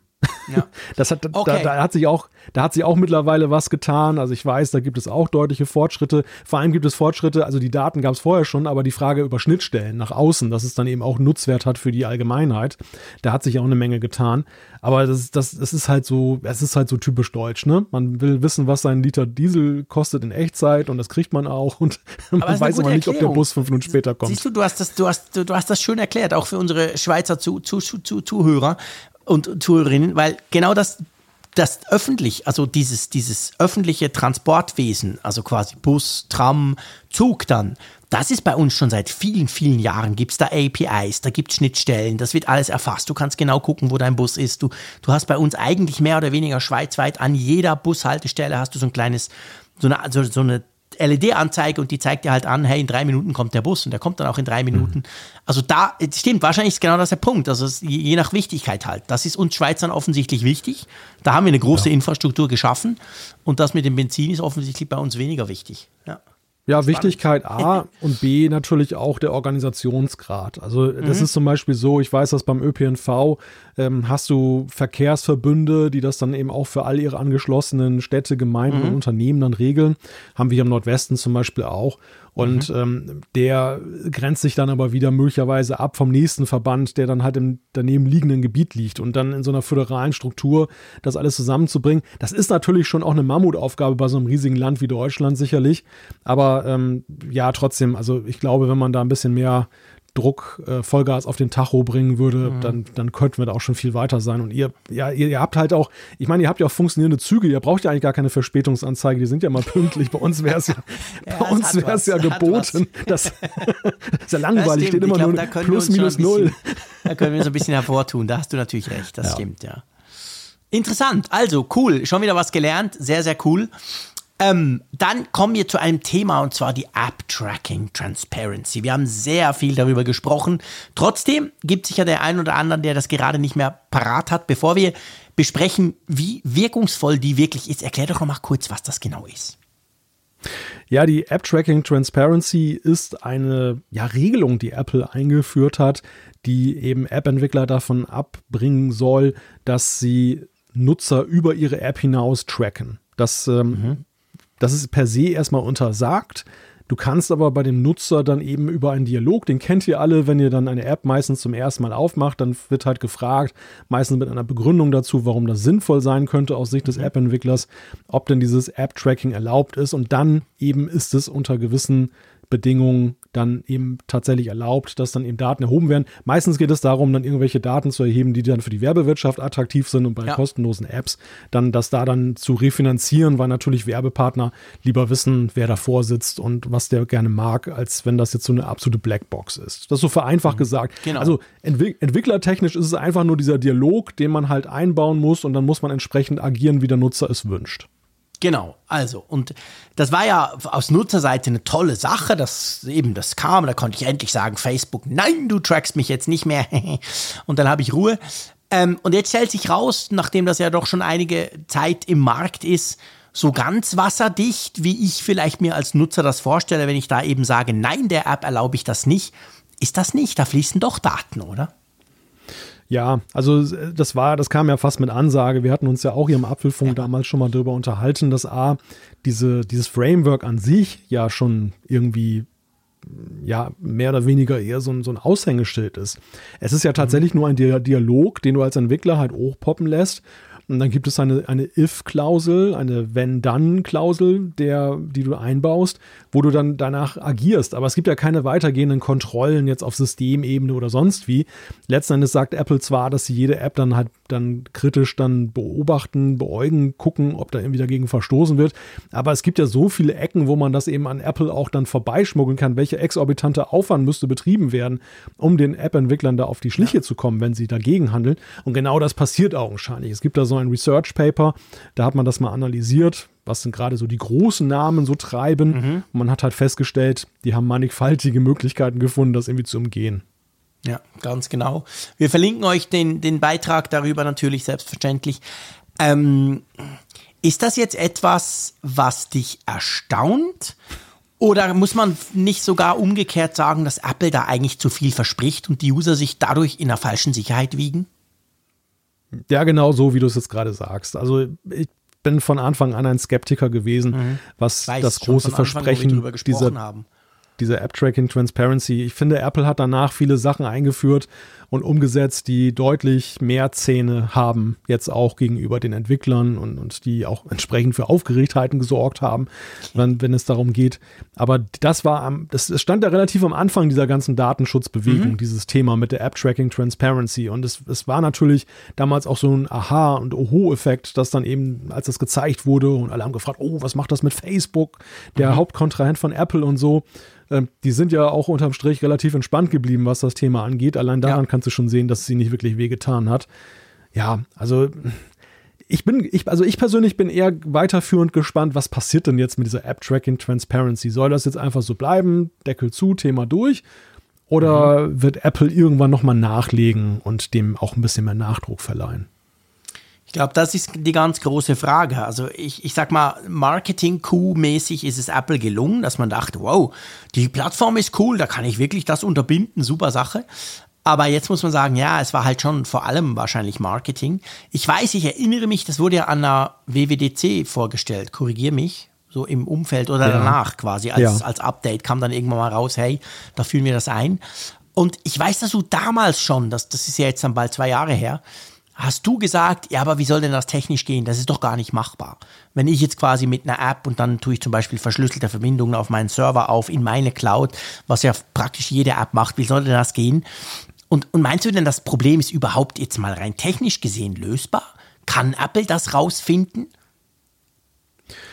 Ja, also sie könnten das sicherlich schon, weil es gibt ja eben ein groß, es, es gibt das individuelle Tun, dann gucken wir jetzt mal so auf Facebook und ihre App mhm. oder eben andere soziale Netzwerke, die ja eben von Werbung auch leben. Aber es gibt auch das allgemein in der Fläche das Tun und da, da stecken auch die großen Namen dahinter. Allerdings ist es da eben so, die stellen dann halt Analyse-Tools zur Verfügung. Google mhm. hat ja sein berühmtes Google Firebase Analytics und mhm. es gibt dann Crash-Tools, um dann die, die auch Daten sammeln. Es gibt dann Werbenetzwerke. Wir sehen das häufig in diesen, diesen Freemium-Apps, dass wenn du so ein mhm. Spiel mit In-App-Purchase-Sachen dann hast und du kaufst aber nichts, dass dann aber trotzdem immer mal eine Werbung eingeblendet wird. Und da sind große Anbieter dahinter, die übergreifend arbeiten, die natürlich auch mit einer gewissen Methode arbeiten. Du kannst zum Beispiel mhm. jetzt, wenn du die Apps jetzt meinetwegen im App-Review analysierst, kannst du auf gewisse Aufrufe von URLs achten, du kannst gucken, welche Ports benutzt werden und so weiter. Da gibt es natürlich Muster, die du jetzt identifizieren könntest. Und da könnte Apple jetzt natürlich reinhauen und könnte sagen, okay, ähm, diese Frameworks, die, so wie sie jetzt arbeiten, unterstützen wir nicht mehr, beziehungsweise mhm. akzeptieren wir nicht mehr. Packt die raus oder, oder Anbieter entschärft die. Da könnten sie mhm. natürlich was machen. Das Problem ist aber natürlich, dass es ihnen auch selber dann ein wenig, glaube ich, an die Wäsche geht, denn sie profitieren ja eben auch gerade sehr von diesen Spiele-Apps, die auch im mhm. Freemium-Modell da unterwegs sind. Viel Kohle damit, ja. Ja, ja, eben, wenn dann nämlich per In-App dann die Werbung abgeschaltet wird zum Beispiel. Also sie, sie würden ja dieses Geschäftsmodell empfindlich stören. Und das hat natürlich mhm. dann viele Kollateralschäden, die am Ende, wir haben gerade über 8,6 Milliarden Downloads gesprochen, natürlich definitiv auch bei Apple ankommen. Ja, ja, genau. Es ist ja so, nicht weniger oder durchaus der eine oder andere hat ja gesagt, dass diese App-Tracking Transparency zuerst mal dafür, dazu geführt hat, dass das so ähnlich wie mit diesen Cookie-Dialogen äh, seit der GDPR, weißt du? Dass du jede hm. Webseite, die du aufmachst, kommt dieses Cookie-Ding und natürlich drücke ich immer Ja und natürlich klicke ich dort nicht irgendwie, ich, ich konfiguriere das. Und so ein bisschen ähnlich ist dieses Pop-up ja auf. Bei jeder App, die du neu installierst, kommt ja zuerst mal, darf ich oder darf ich nicht. Ich habe dann als Nutzer immer das Gefühl, nein, natürlich nicht und zack und ich habe Ruhe. haben wir jetzt nicht. Wie siehst du das, dieses Pop-up? Hat das, hat das schon einen Nervfaktor oder ist das nicht so schlimm? Mich nervt das schon. Also ehrlich? Klar, du kannst. Dich ja. nervt, weil du weißt, ich klicke Nein und es ist doch nicht Nein. ja, gut, du kannst halt also es ist natürlich so, du kannst es ja ein für alle Mal jetzt auch abschalten. Du gehst ja in die Datenschutz- und Tracking-Einstellungen, da gibt es ja so einen Wahlschalter, den vergisst man immer schnell mal. Und ja. dann sagt man, Apps erlauben Tracking anzufordern per se aus und dann wird es ja auch per se abgelehnt. Also es gibt, mhm. gibt da so einen Kill-Switch sozusagen ja, für diesen Dialog. Das Aber das, das Phänomen, das du beschreibst, ist natürlich ein, ein richtiges. Ähm, also grundsätzlich will ich ja gar nicht diese Keule rausholen. Ich will ja schon mhm. eben mir angucken, was die App-Entwickler vorzutragen haben. Und es hat tatsächlich auch schon ja. Apps gegeben, wo ich gesagt habe, ich auch. ja, ich verstehe, ja, dass sollen. sie da ja. Ja, genau. Sie brauchen die Einkünfte, sie, es muss sich irgendwie genau. finanzieren genau. und dann mache ich das mit, die ich auch einigermaßen vertrauenswürdig dann halt mhm. fand. Also, aber es ist in der Tat so, dass das, es, es sieht natürlich erstmal toll aus, ne? So Apple sorgt sich um dich und ähm, genau. sie, sie verhindern böses App-Tracking, beziehungsweise weisen nicht darauf hin. vor. Ja, und in Wirklichkeit ist es halt so genauso ein zahnloser Dialog wie bei diesen ganzen Cookie-Dingern, weil du am Ende halt ähm, häufig entweder doch noch getrackt wirst oder am Ende auch nicht wirklich was verhindert wird, selbst wenn du Nein mhm. klickst. Mhm. Ja, ganz genau. Ja gut, mal schauen, wie sich das weiterentwickelt. Vielleicht hat ja Apple sogar an der WWDC schon eine Ankündigung in Bezug darauf. Ähm, apropos Ankündigung, das darf man sagen, vor einiger Zeit wurde ja angekündigt, dass Apple äh, beginnen will, Ersatzteile zu liefern, Ersatzteile für, ähm, für die, die, Möglichkeit des Self-Repairs, also dass du dir selber eben dein iPhone ähm, reparieren kannst. Und ja, ähm, lieber Malte, das geht jetzt los. In den USA ist dieser Self-Repair-Shop eröffnet worden von Apple seit heute. Das heißt, man kann sich jetzt, und das kann man überall, auch bei uns, man kann sich jetzt schon solche Manuals runterladen, ähm, Review- und Repair-Manuals zu verschiedenen Geräten. Hast du dein iPhone 13 schon auseinandergeschraubt? ja, wie vorhin gesagt, der Lötkolben steht hier schon bereit. genau, nein, war ja ein kleiner Test. ja, ja, nein, Spaß beiseite habe ich natürlich nicht, aber ich könnte mich jetzt herausreden, ist ja nur für die USA. Wird sich aber auch nicht ändern, wenn ich jetzt, wenn das dann irgendwann mal in Europa ankommt. Also für mich ist das äh, keine Option. Und für dich? Nein, natürlich nicht. Also ganz ehrlich, es ist toll gemacht, es ist spannend, hat auch eine eigene URL, finde ich witzig, nicht einfach apple.com slash irgendwas, sondern selfservicerepair.com und dann ist, landest du quasi bei diesem Shop. Du, du siehst, muss ich sagen, also ich weiß nicht, wenn du da das erste Mal drauf gehst, du siehst gar nicht unbedingt, dass das Apple ist. Hat überhaupt ja, das, kein das Logo drauf. Das, das, das genau, könnte auch iFixit sein oder so, weißt du? Das ist total white-labeled, die ganze Gell? Geschichte. Völlig. Also ja, total. sieht aus, als wenn da einer mit so einem Bootstrap da eine Website zusammengebaut genau, hat. Genau. Und das, das Kuriose ist halt, dass es munter zu Apple verlinkt, jetzt zum Beispiel, wenn es um die Handbücher geht. Ja, Aber, ja, genau. Ja, das, das finde ich auch Aber, schräg. Und es, steht, steht Self-Service Repair Store for Apple Products. Und ich meine, das kann ja, ja. das kann ja, kann ja irgendjemand sein, der das behauptet. Ja, es fällt schon, es fällt schon auf, dass Apple da die maximale Stufe von sich, von sich selbst distanzieren gewählt hat. Und für mich ja, ist das, wenn, wenn, wir über das Thema sprechen, und das haben wir ja mit, mit Spannung erwartet, wie sieht das am Ende aus? Ähm, siehst du daran aber auch, wie viel Herzblut da wirklich drin steckt. Das ist eigentlich, Oder wie es, es wurde ja, es wurde ja immer vermutet, dass Apple damit ja auch so, ja, Zeichen setzen will im Lobbying gegen mhm jetzt das ein Recht auf Reparierbarkeit und so, dass sie oder dass sie irgendwas vorzuweisen haben, was das dann erfüllt, wenn es mal kommt. Und ähm, das es wirkt halt schon sehr so, als wenn das jetzt nicht gerade ihr Herzensanliegen ist, dass du dein iPhone selber reparierst. Ja, definitiv. Du kannst dann auswählen Product, da gibt es im Moment nur iPhone, dann kannst du iPhone, da gibt es einfach die 12 und die 13er und das neue SE. Und dann kannst du, wenn du da weitergehst, hinten sagen Battery, Bottom Speaker, Kamera, Display oder SIM Tray ja, mal Kamera kaputt und dann kriegst du quasi durch diesen Filter, kriegst du dann eigentlich alle Bestandteile, die du brauchst. Also quasi die Kamera, du kannst aber auch die Schrauben, das Backplate und so weiter und so fort, könntest du dir dann dort bestellen. Ähm, ja, das Problem bleibt, das haben wir schon diskutiert, als sie es eingeführt haben, ich, würde, ich käme niemals auf die Idee mit dieser super filigranen Hardware, dafür bin ich total viel zu ungeschickt und behaupte, die allermeisten sind das auch, da an meinem iPhone irgendwas rumzuschrauben.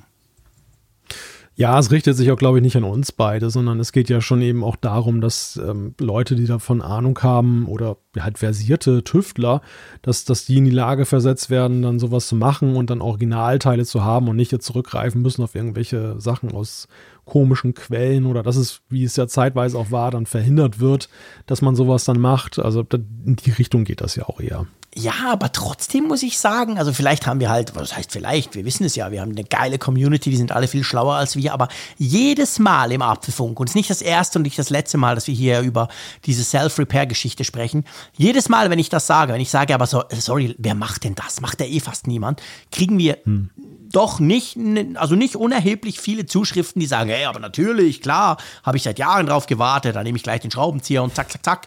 Ich weiß nicht, ihr seid einfach alle viel cleverer, aber das würde ich niemals tun.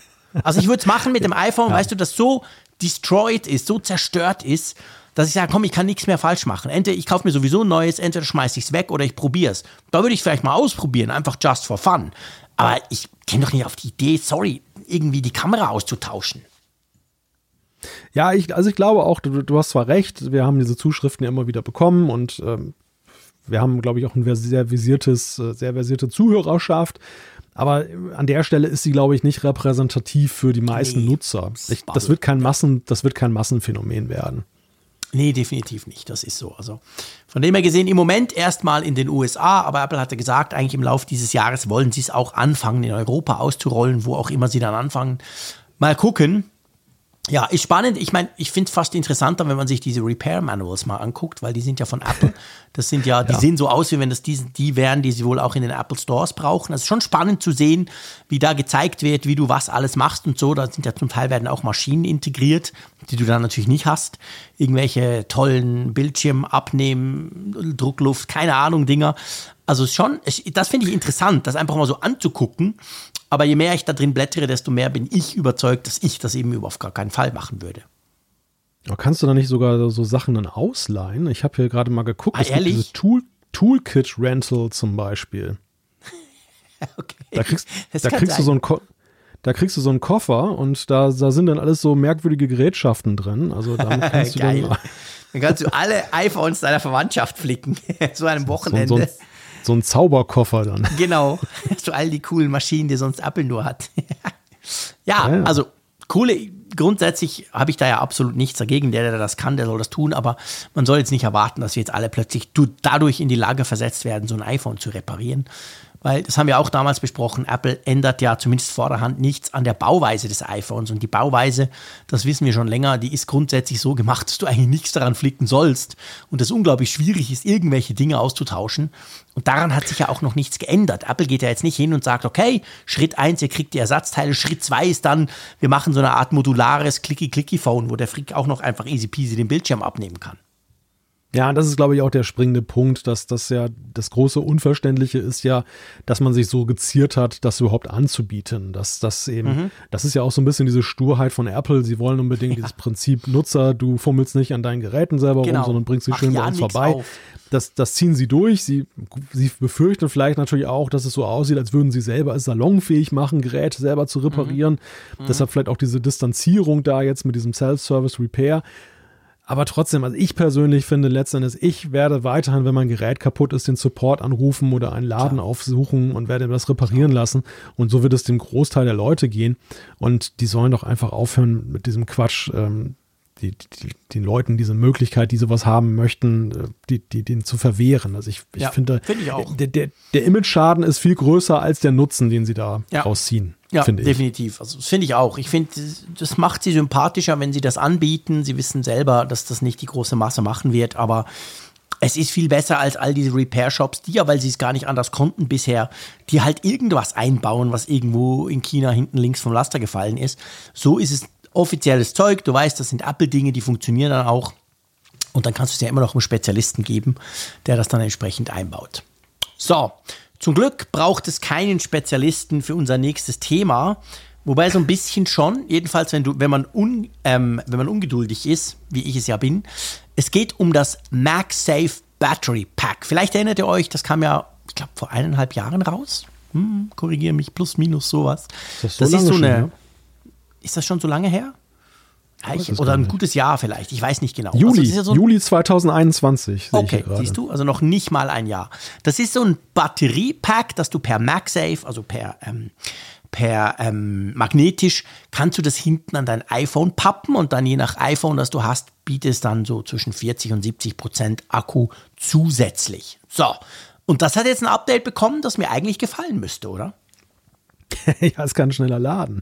Das genau. Von, von 5, von wahnsinnigen 5 Watt auf äh, noch wahnsinnigere 7,5 Watt erhöht. Ja, da sind wir genau beim Problem. Es kann zwar schneller laden als vorher, aber es war vorher so unendlich schnarchlangsam, dass es jetzt einfach nur noch schnarchlangsam ist, aber nicht unendlich schnarchlangsam. Also, ja, mh.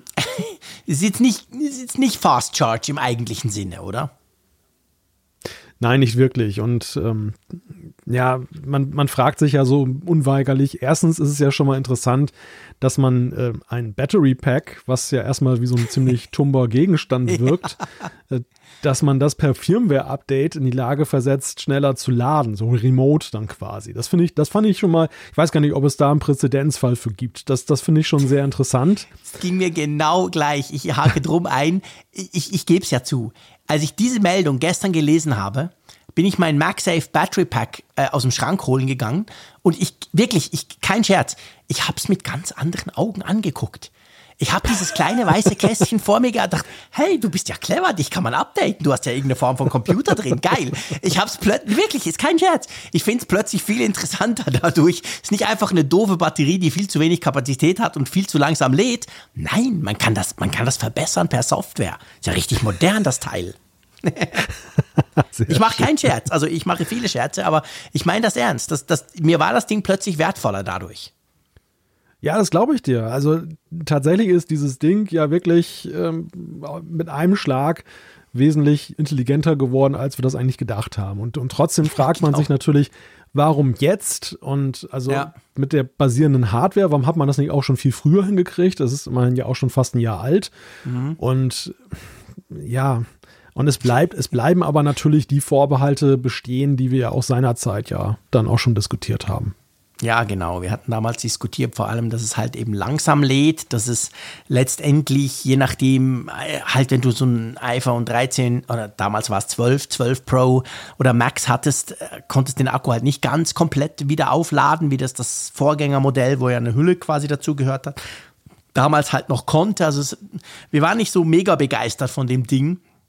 Aber ich will noch eines kurz erwähnen, und zwar, wie kommt denn dieses Update auf dieses kleine weiße Kästchen drauf? Und da gibt es nämlich lustigerweise zwei Varianten. Und du, du kennst mich. Ich habe das Ding genommen, ich habe es hinten dran gepappt. Also zuerst habe ich es mal zwei, drei Stunden geladen, weil es war natürlich leer, weil ich es ja nie mehr gebraucht habe. Dann habe ich es hinten an mein iPhone gepackt.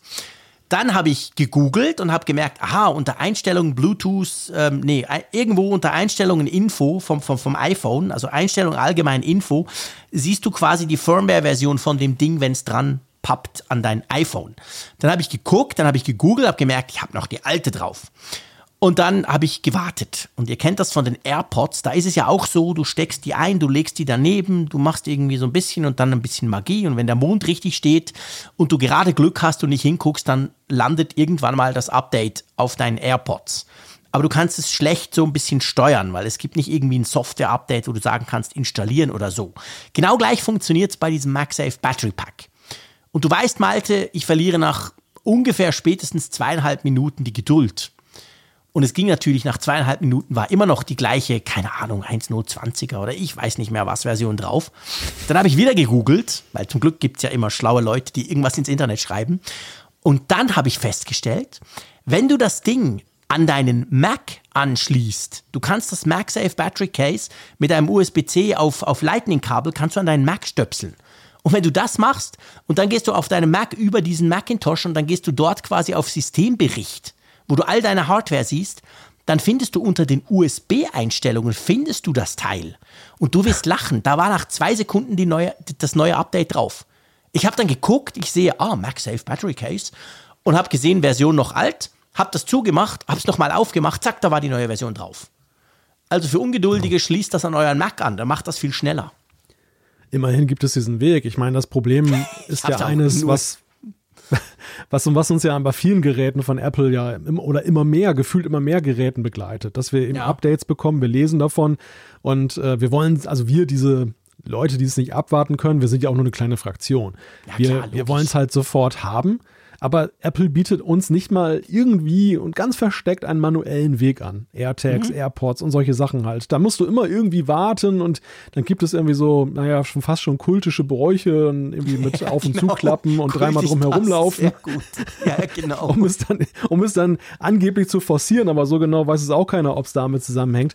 Also ich persönlich wäre doch sehr dafür, ich, also die, ich sehe die Gründe, warum Apple das so ausrollt. Erstens, Sie wollen natürlich nicht die Server überlasten. Sie müssen es ja einerseits ein bisschen Lord balancen, die ganze Geschichte. Mhm. Zweitens, sie probieren es erstmal, das haben sie auch, glaube ich, selber gesagt, jetzt glaube ich bei den AirTags oder wo war das, dass sie erstmal so gucken, ähm, ob es denn auch läuft, ne? Oder ob es ja. irgendwelche Rückmeldungen gibt, dass ja, man genau. nochmal intervenieren muss, anstatt alle gleich zu updaten und dann gehen die alle nicht mehr, weil irgendwas ja, äh, schiefgelaufen ist.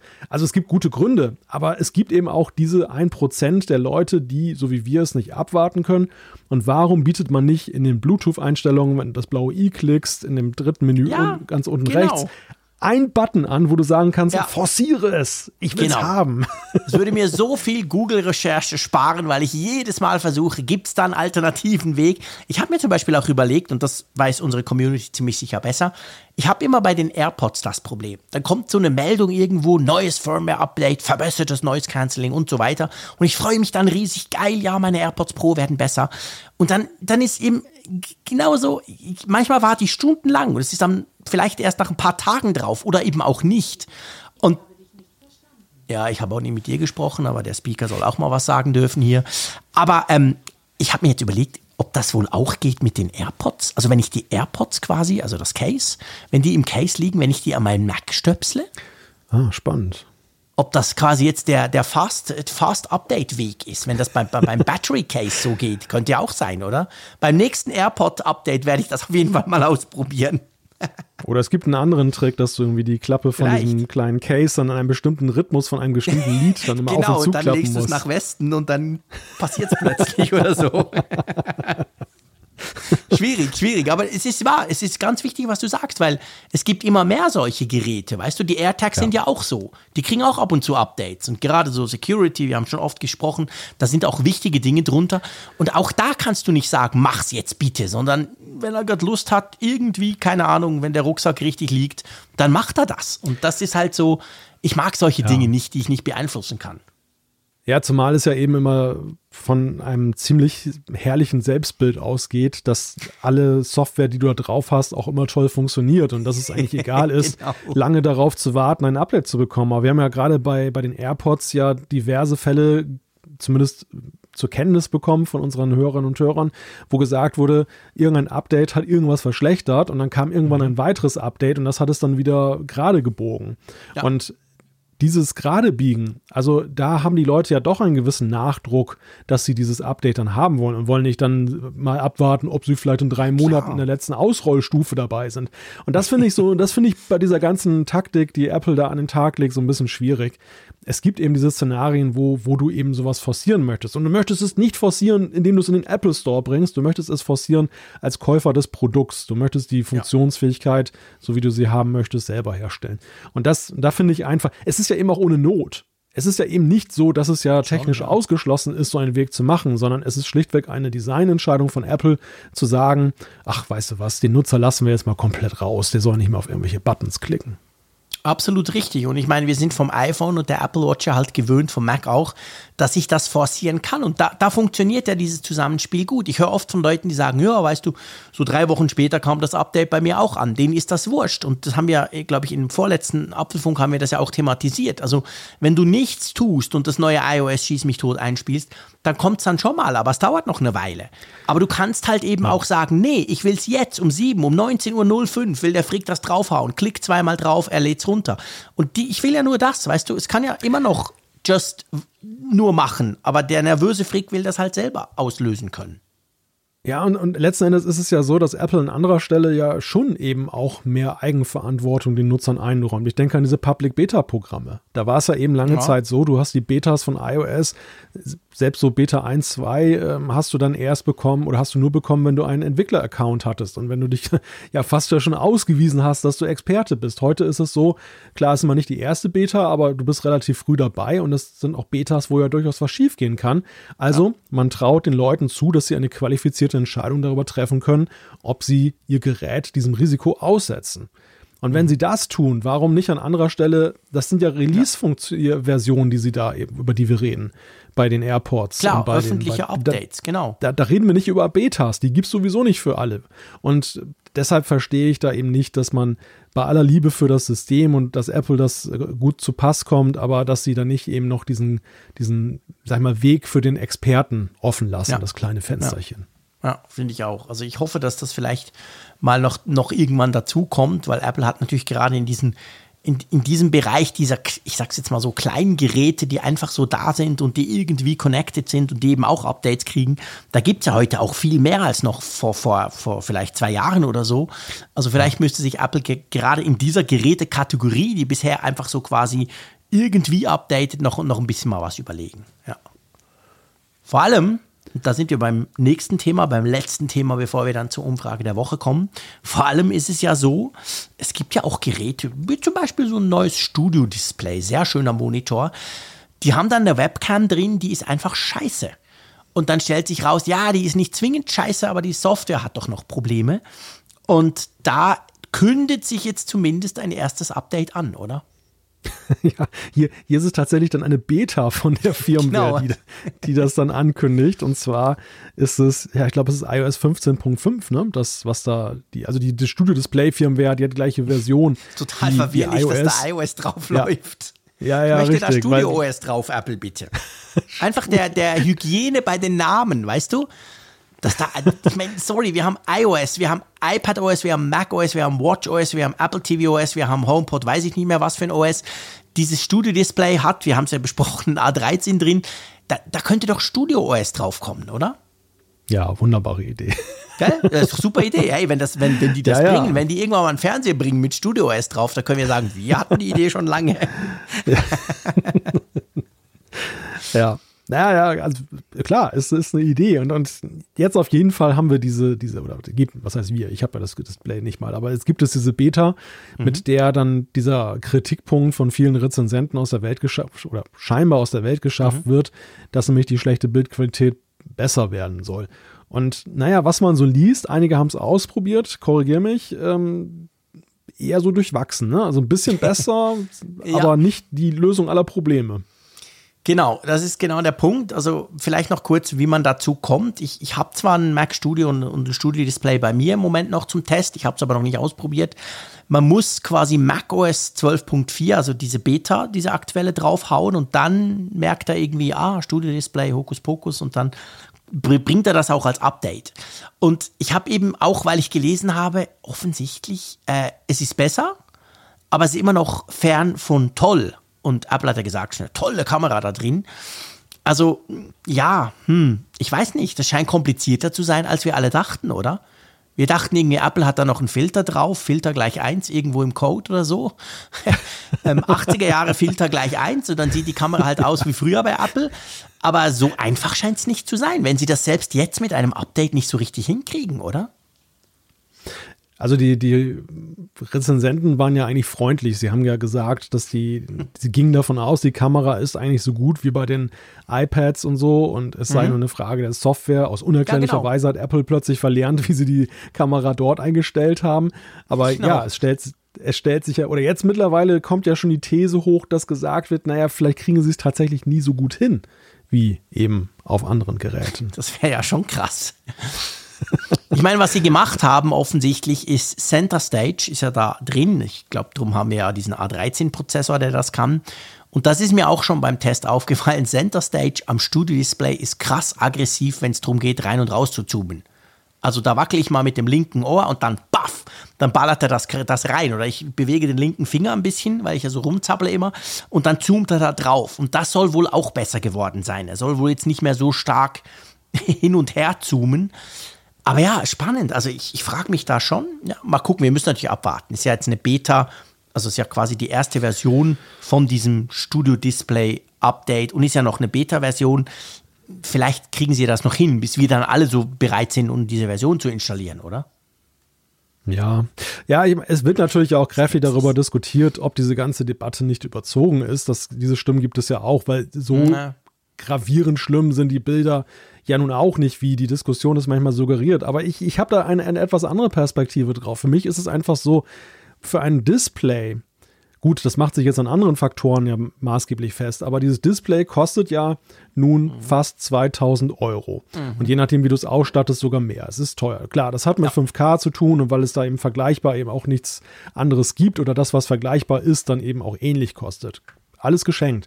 Trotzdem glaube ich, dass wenn du so eine Webcam einbaust und so ein 2000 Euro Display und du bist Apple, dann bist du eigentlich ja schon fast in der Pflicht, eben eine Art Benchmark auch zu setzen da. Dass ja. du sagst, da die, diese Hochwertigkeit, die sich im restlichen Display widerspiegelt, die spiegelt sich halt auch in der Kamera wieder. Und egal, wie sehr sie jetzt an der Kamera noch rumfummeln da per Software, Fakt ist, dieses Display ist rausgekommen und diese Kamera ist nun mal definitiv nicht die die Spitze der ja. Krö die Krönung der, der, der Evolution der, der Kameras ja. in Displays. Ja, das ist so. Und wären wir jetzt ein Jahr zurück, weißt du, vor, vor ja, also wenn, wenn jetzt 2021 im April und nicht 22, dann würde man sagen, ja, okay, guck, typisch Apple, die bauen immer absolut shitty Webcams in alle ihre Geräte ein, außer im iPhone und im iPad. Aber wir haben ja inzwischen diese MacBook Pros bekommen, die haben bessere, wir haben die iMacs, die haben, also man merkt, Apple hat da zumindest versucht, bei, beim Thema Webcam ein bisschen aufzurüsten und so haben sie es halt auch verkauft bei diesem Monitor. Und das scheint nach wie vor ähm, schwierig zu sein. Ja. Hm, weil ich, also, weißt du, ich, klar, ich bin so ein Pixel-Pieper, mir fällt so Zeug auf, aber ich habe natürlich auch geguckt, wie sieht die Webcam aus vom Studio-Display und wie sieht sie zum Beispiel aus von meinem MacBook Pro, meinem neuen. Und da muss ich sagen, ja, es sind jetzt vielleicht nicht mega Welten, aber es ist ein deutlicher Unterschied. Und das, ja, das geht eigentlich nicht. Ja, also ich habe volles Verständnis dafür, dass jemand, der 2000 Euro für einen Bildschirm ausgibt, dass der mhm. höchste Ansprüche einfach ja, hat. Und definitiv. das, und das, und das dem, sag ich mal, dass dem normalen Nutzer, der halt nur irgendwie eine 20 Euro Webcam hat, äh, dass der immer noch sagt, hey, die Bilder sind doch phänomenal gut, dass das sich dem nicht erschließt. Aber es ist einfach eine Frage der Verhältnismäßigkeit an der ja. Stelle. Ja, ganz genau, absolut. Gut, mal schauen. Noch ist das Update ja nicht für alle erhältlich. Wir müssen mal noch ein bisschen abwarten. Vielleicht schraubt da Apple noch weiterhin dran rum. Ja, lass uns zur Umfrage der Woche kommen. Wir genau. lösen wie immer natürlich zuerst die Umfrage der letzten Woche auf. Was wollten wir denn wissen? Wow, das ist ja ganz blau. Ja, das ist eine sehr eindeutige Entscheidung geworden. Wir haben die Frage gestellt, soll das iPhone künftig bei USB-C statt Lightning anschließbar sein? Und da haben über 2000 Teilnehmer mitgemacht mit einem, wie du ja schon gesagt hast, recht eindeutigen Ergebnis. Genau, also der, der, der Kreis ist blau. Ihr könnt gerne auf apfelfunk.com slash Umfrage gucken gehen, weil es ja ein Podcast komisch, wenn ich da von Farben rede. Aber ja, 79 äh, Prozent äh, sagen ja. Gut, Ende Gelände. Gehen wir zum nächsten Thema, oder? Wir müssen ja nicht mehr diskutieren, oder? Ein klares Votum. Ja. Ja, es ist, es ist insofern, also man, man könnte jetzt natürlich sagen, klar, ist auch äh, USB-C ist halt der allgemeine Standard und die Leute wollen das. Aber wir haben ja auch mal wieder darüber, diskutiert, was könnte Apple davon abhalten, das zu tun. Und ein Argument war ja eben gerade das Zubehör, dass ja viele eben auch Lightning-Zubehör mhm. ja verwenden und das dann ja eben ja. wertlos wäre, wenn du genau. dann eben da nicht mehr die Möglichkeit hast. Das scheint nicht mehr so ein großer nee. Faktor zu sein, wenn ich dieses Ergebnis sehe. Nee, wirklich nicht. Also es ist tatsächlich definitiv der Fall. Ich meine, wir könnten da selber mal das als Thema auch auf, aufwerfen, sehe ich jetzt gar nicht. Ich habe generell so ein bisschen das Gefühl, das Zubehörthema ist weniger groß als noch vor ein paar Jahren. So, ja. also zum Beispiel Autofreisprech, wenn ich an mich denke, hey Mensch, einmal im Jahr musste ich eine neue Halterung zumindest, aber meistens auch sonst irgendeine Art von Freisprecheinrichtung nachrüsten, wenn das neue iPhone kam, weil das hat natürlich nicht mehr in meine andere generische damals gepasst. Ist heute alles nicht so ein Thema wie am Bluetooth, du legst es irgendwo hin, es funktioniert ganz anders. Also ja, ich habe so ein bisschen den Eindruck, der Stecker ist weniger wichtig, oder? Das ist nämlich, glaube ich, der springende Punkt und das unterscheidet auch die Debatte deutlich von der von vor einigen Jahren. Wir leben halt im Wireless-Zeitalter an der ja. Stelle. Also du, du lädst ja. per MagSafe, ähm, du, du lädst, äh, also jetzt, wenn du jetzt mobil das dann im Auto zum Beispiel häufig hast, du, du nutzt eben, du hast keinen Lautsprecher mehr mhm. äh, oder eine Stereoanlage, die du per Lightning anschließt, sondern du machst es auch wireless. Also das, das ist eigentlich der springende Punkt und, und deshalb konzentrierst du dich jetzt voll und ganz auf die Frage, wie lade ich es denn? Und wenn du das nur noch zugrunde legst, ja, dann ist es eine relativ eindeutige Sache. Welche Nostalgie soll ich da bei Lightning halten? Dann. Ja, das, ich glaube, du hast den ganz entscheidenden Punkt gebracht. Genau. Also es spielt eigentlich gar keine Rolle mehr. Du hast CarPlay schon in so vielen Autos, da ist es dir völlig wurscht. Du brauchst keine Halterung mehr fürs Handy, wenn wir jetzt beim Autothema bleiben, aber auch sonst. Sondern es geht eigentlich nur noch ums Laden, genau. Und dann ist halt ein anderer Stecker. Who cares? Ja. Cool. Also mal schauen. Ähm, das werden nicht wir ent zu entscheiden haben, leider. Sonst wäre schon lange USB-C drin. Oder Gott sei Dank vielleicht. ja, vielleicht, genau. Stell dir mal vor, dann würde der Unmut derer, die das eben halt doch nicht cool finden, ähm, würde dann auf uns prasseln hier. Ja. Nee, nee, das überlassen wir mal der EU, die das vielleicht vorschreibt, was auch immer. Wir haben eine neue Frage der Woche. Wir haben eine neue Frage der Woche und die knüpft an an den Einstieg in diese Sendung, nämlich die Frage, vermisst du ein, auf dem iPad eine Systemwetter-App? Mhm. Und dann hast du die Möglichkeit, ja, nein, weiß nicht, keine Ahnung und natürlich auch besitze kein iPad, damit ihr auch mitmachen könnt, wenn ihr eben kein iPad habt. Das würde uns interessieren. So, lieber Malte, wir sind schon ein bisschen über der Zeit. Interessant, gell, was das ausmacht, wenn es draußen hell ist. Man wird so nicht ja. müde und so, wie das so normalerweise so gegen, gegen Mitternacht normalerweise der Fall ist hier im Podcast. Ähm, ich würde gerne einfach einfach das eine Feedback sicher nehmen, weil ich finde das ja. mega wichtig, auch das mit der, mit der Community zu teilen. Und das ist auch für mich so ein bisschen ein Aufregerthema. Magst du das vom Simon? Wollen wir das noch reinnehmen? Das nehmen wir noch rein, ja. Soll ich vortragen? Oder? Ja, gerne. Dann fangen wir mal an. Und zwar schreibt Simon, nun ist es auch so, dass ich beim Betriebssystemwechsel alle Daten vom Samsung über die offizielle Apple-App Move to iOS auf das iPhone übertragen konnte. Außer in einem Fall, was mich auch zu meiner Frage an euch, die Zuschauer, Zuhörerschaft, bringt, nämlich den WhatsApp-Chat-Verläufen. Diese konnten nämlich nicht importiert werden. Auf dem Samsung war die aktuellste Version von WhatsApp installiert und nach dem Austausch der SIM-Karte in das iPhone befinden sich diese jetzt nur noch als Backup auf Google Drive. Nun zu meinem Problem. In der iOS-Version von WhatsApp können alte Chats nur mit Hilfe eines iCloud-Backups wiederhergestellt werden. Nur konnte ich schon auf Android kein iCloud Backup einrichten, aber noch was noch gravierender ist, ist, dass mein Google Drive Backup hier nicht einsetzbar ist. Es müsste auf iCloud hochgeladen werden oder in ein iCloud Backup konvertiert werden. Im Netz findet man hierzulande nur unseriöse Programme, die nachdem eine Gebühr dafür bezahlt wurde, das Google Drive Backup iCloud kompatibel angeblich umformen sollen. Zum Glück bin ich dem bisher nie nachgegangen. Nur wie ist es dann möglich, das Google Drive Backup von WhatsApp -Chat Chats für die iOS WhatsApp App nutzbar zu machen. Es müssten ja noch viele Menschen dort draußen geben, die vor dem gleichen Problem wie ich stehen standen und sich eine Lösung dafür suchen. Deshalb ist das bestimmt auch eine geeignete Frage für die gesamte Apfelfunk-Community. Genau, also das ist quasi die Switcher-Frage. Er hat vorher noch geschrieben, ähm, dass er eben von einem Samsung auf ein iPhone 12 gewechselt ist. Und ich glaube, und umgekehrt gilt übrigens genau das Gleiche, ist ja egal, ob du jetzt vom iPhone zu Android oder eben umgekehrt wechselst. Das ist doch so ein Standardding. Und ich frage mich wirklich seit Jahren, wie kann das sein für einen Hersteller wie, wie Meta oder eben Facebook, dass da, dass sie das nicht machen, dass das irgendwie, dass sie das überhaupt nicht zu interessieren scheint, weil ich habe auch schon, ich habe gefühlt Jahre, du siehst, ich, ich nerv mich schon, ich habe Jahre damit verbracht, in der Familie zum Beispiel zu versuchen, dieses Problem zu lösen. Und ich bin praktisch immer gescheitert. Ich habe auch von diesen komischen Tools runtergeladen. Mal ging es so halb, mal ging es gar nicht. Aber was ich einfach nicht verstehe, wie ist das möglich? Das ist doch ein völlig normaler Vorgang. Wahrscheinlich Millionen, Milliarden Leute auf der Welt wechseln vom einen ins andere System und dann bleibst du am Schluss bei WhatsApp hängen. Ja, vor allem ist die Frage, was ist die Motivation von, von Meta oder mhm. WhatsApp, das zu verhindern? Wenn, wenn Apple selber oder, oder Google das verhindern wollte, dass du ihren Messenger mitnimmst, da gibt es ja nun auch künftig Gesetze, ja. was die Interoperabilität angeht, aber ähm, das würde ich ja noch irgendwie nachvollziehen können. Ich ja, sehe nur klar. keinen Beweggrund hier, außer Faulheit, dass man einfach auf, den, auf der jeweiligen Plattform die jeweilige Cloud-Plattform nutzt und sich nicht die Mühe macht, eine jeweils andere Cloud-Plattform mhm. oder, oder vielleicht so eine Art Brückenkopf. Darum geht es ja. ja. letzten Endes. Dass du es vielleicht auch auf eine Dropbox packen kannst, dass du es runterladen kannst und kannst es dir selber zuschicken. Genau, so. so. ein einheitliches Format ja. halt, wo du dieses File dann halt rüber movest in irgendeiner Form und dann dort wieder einliest. Genau. Ich, Weil ich habe dieses. Nicht, dass wir uns falsch verstehen. Es geht ja, ja wenn du dein iPhone wechselst, das geht ja super und beim Android auch, von Samsung ja. X zu Oppo Y, das ist alles toll, das geht zweimal klicken und WhatsApp kümmert sich um alles.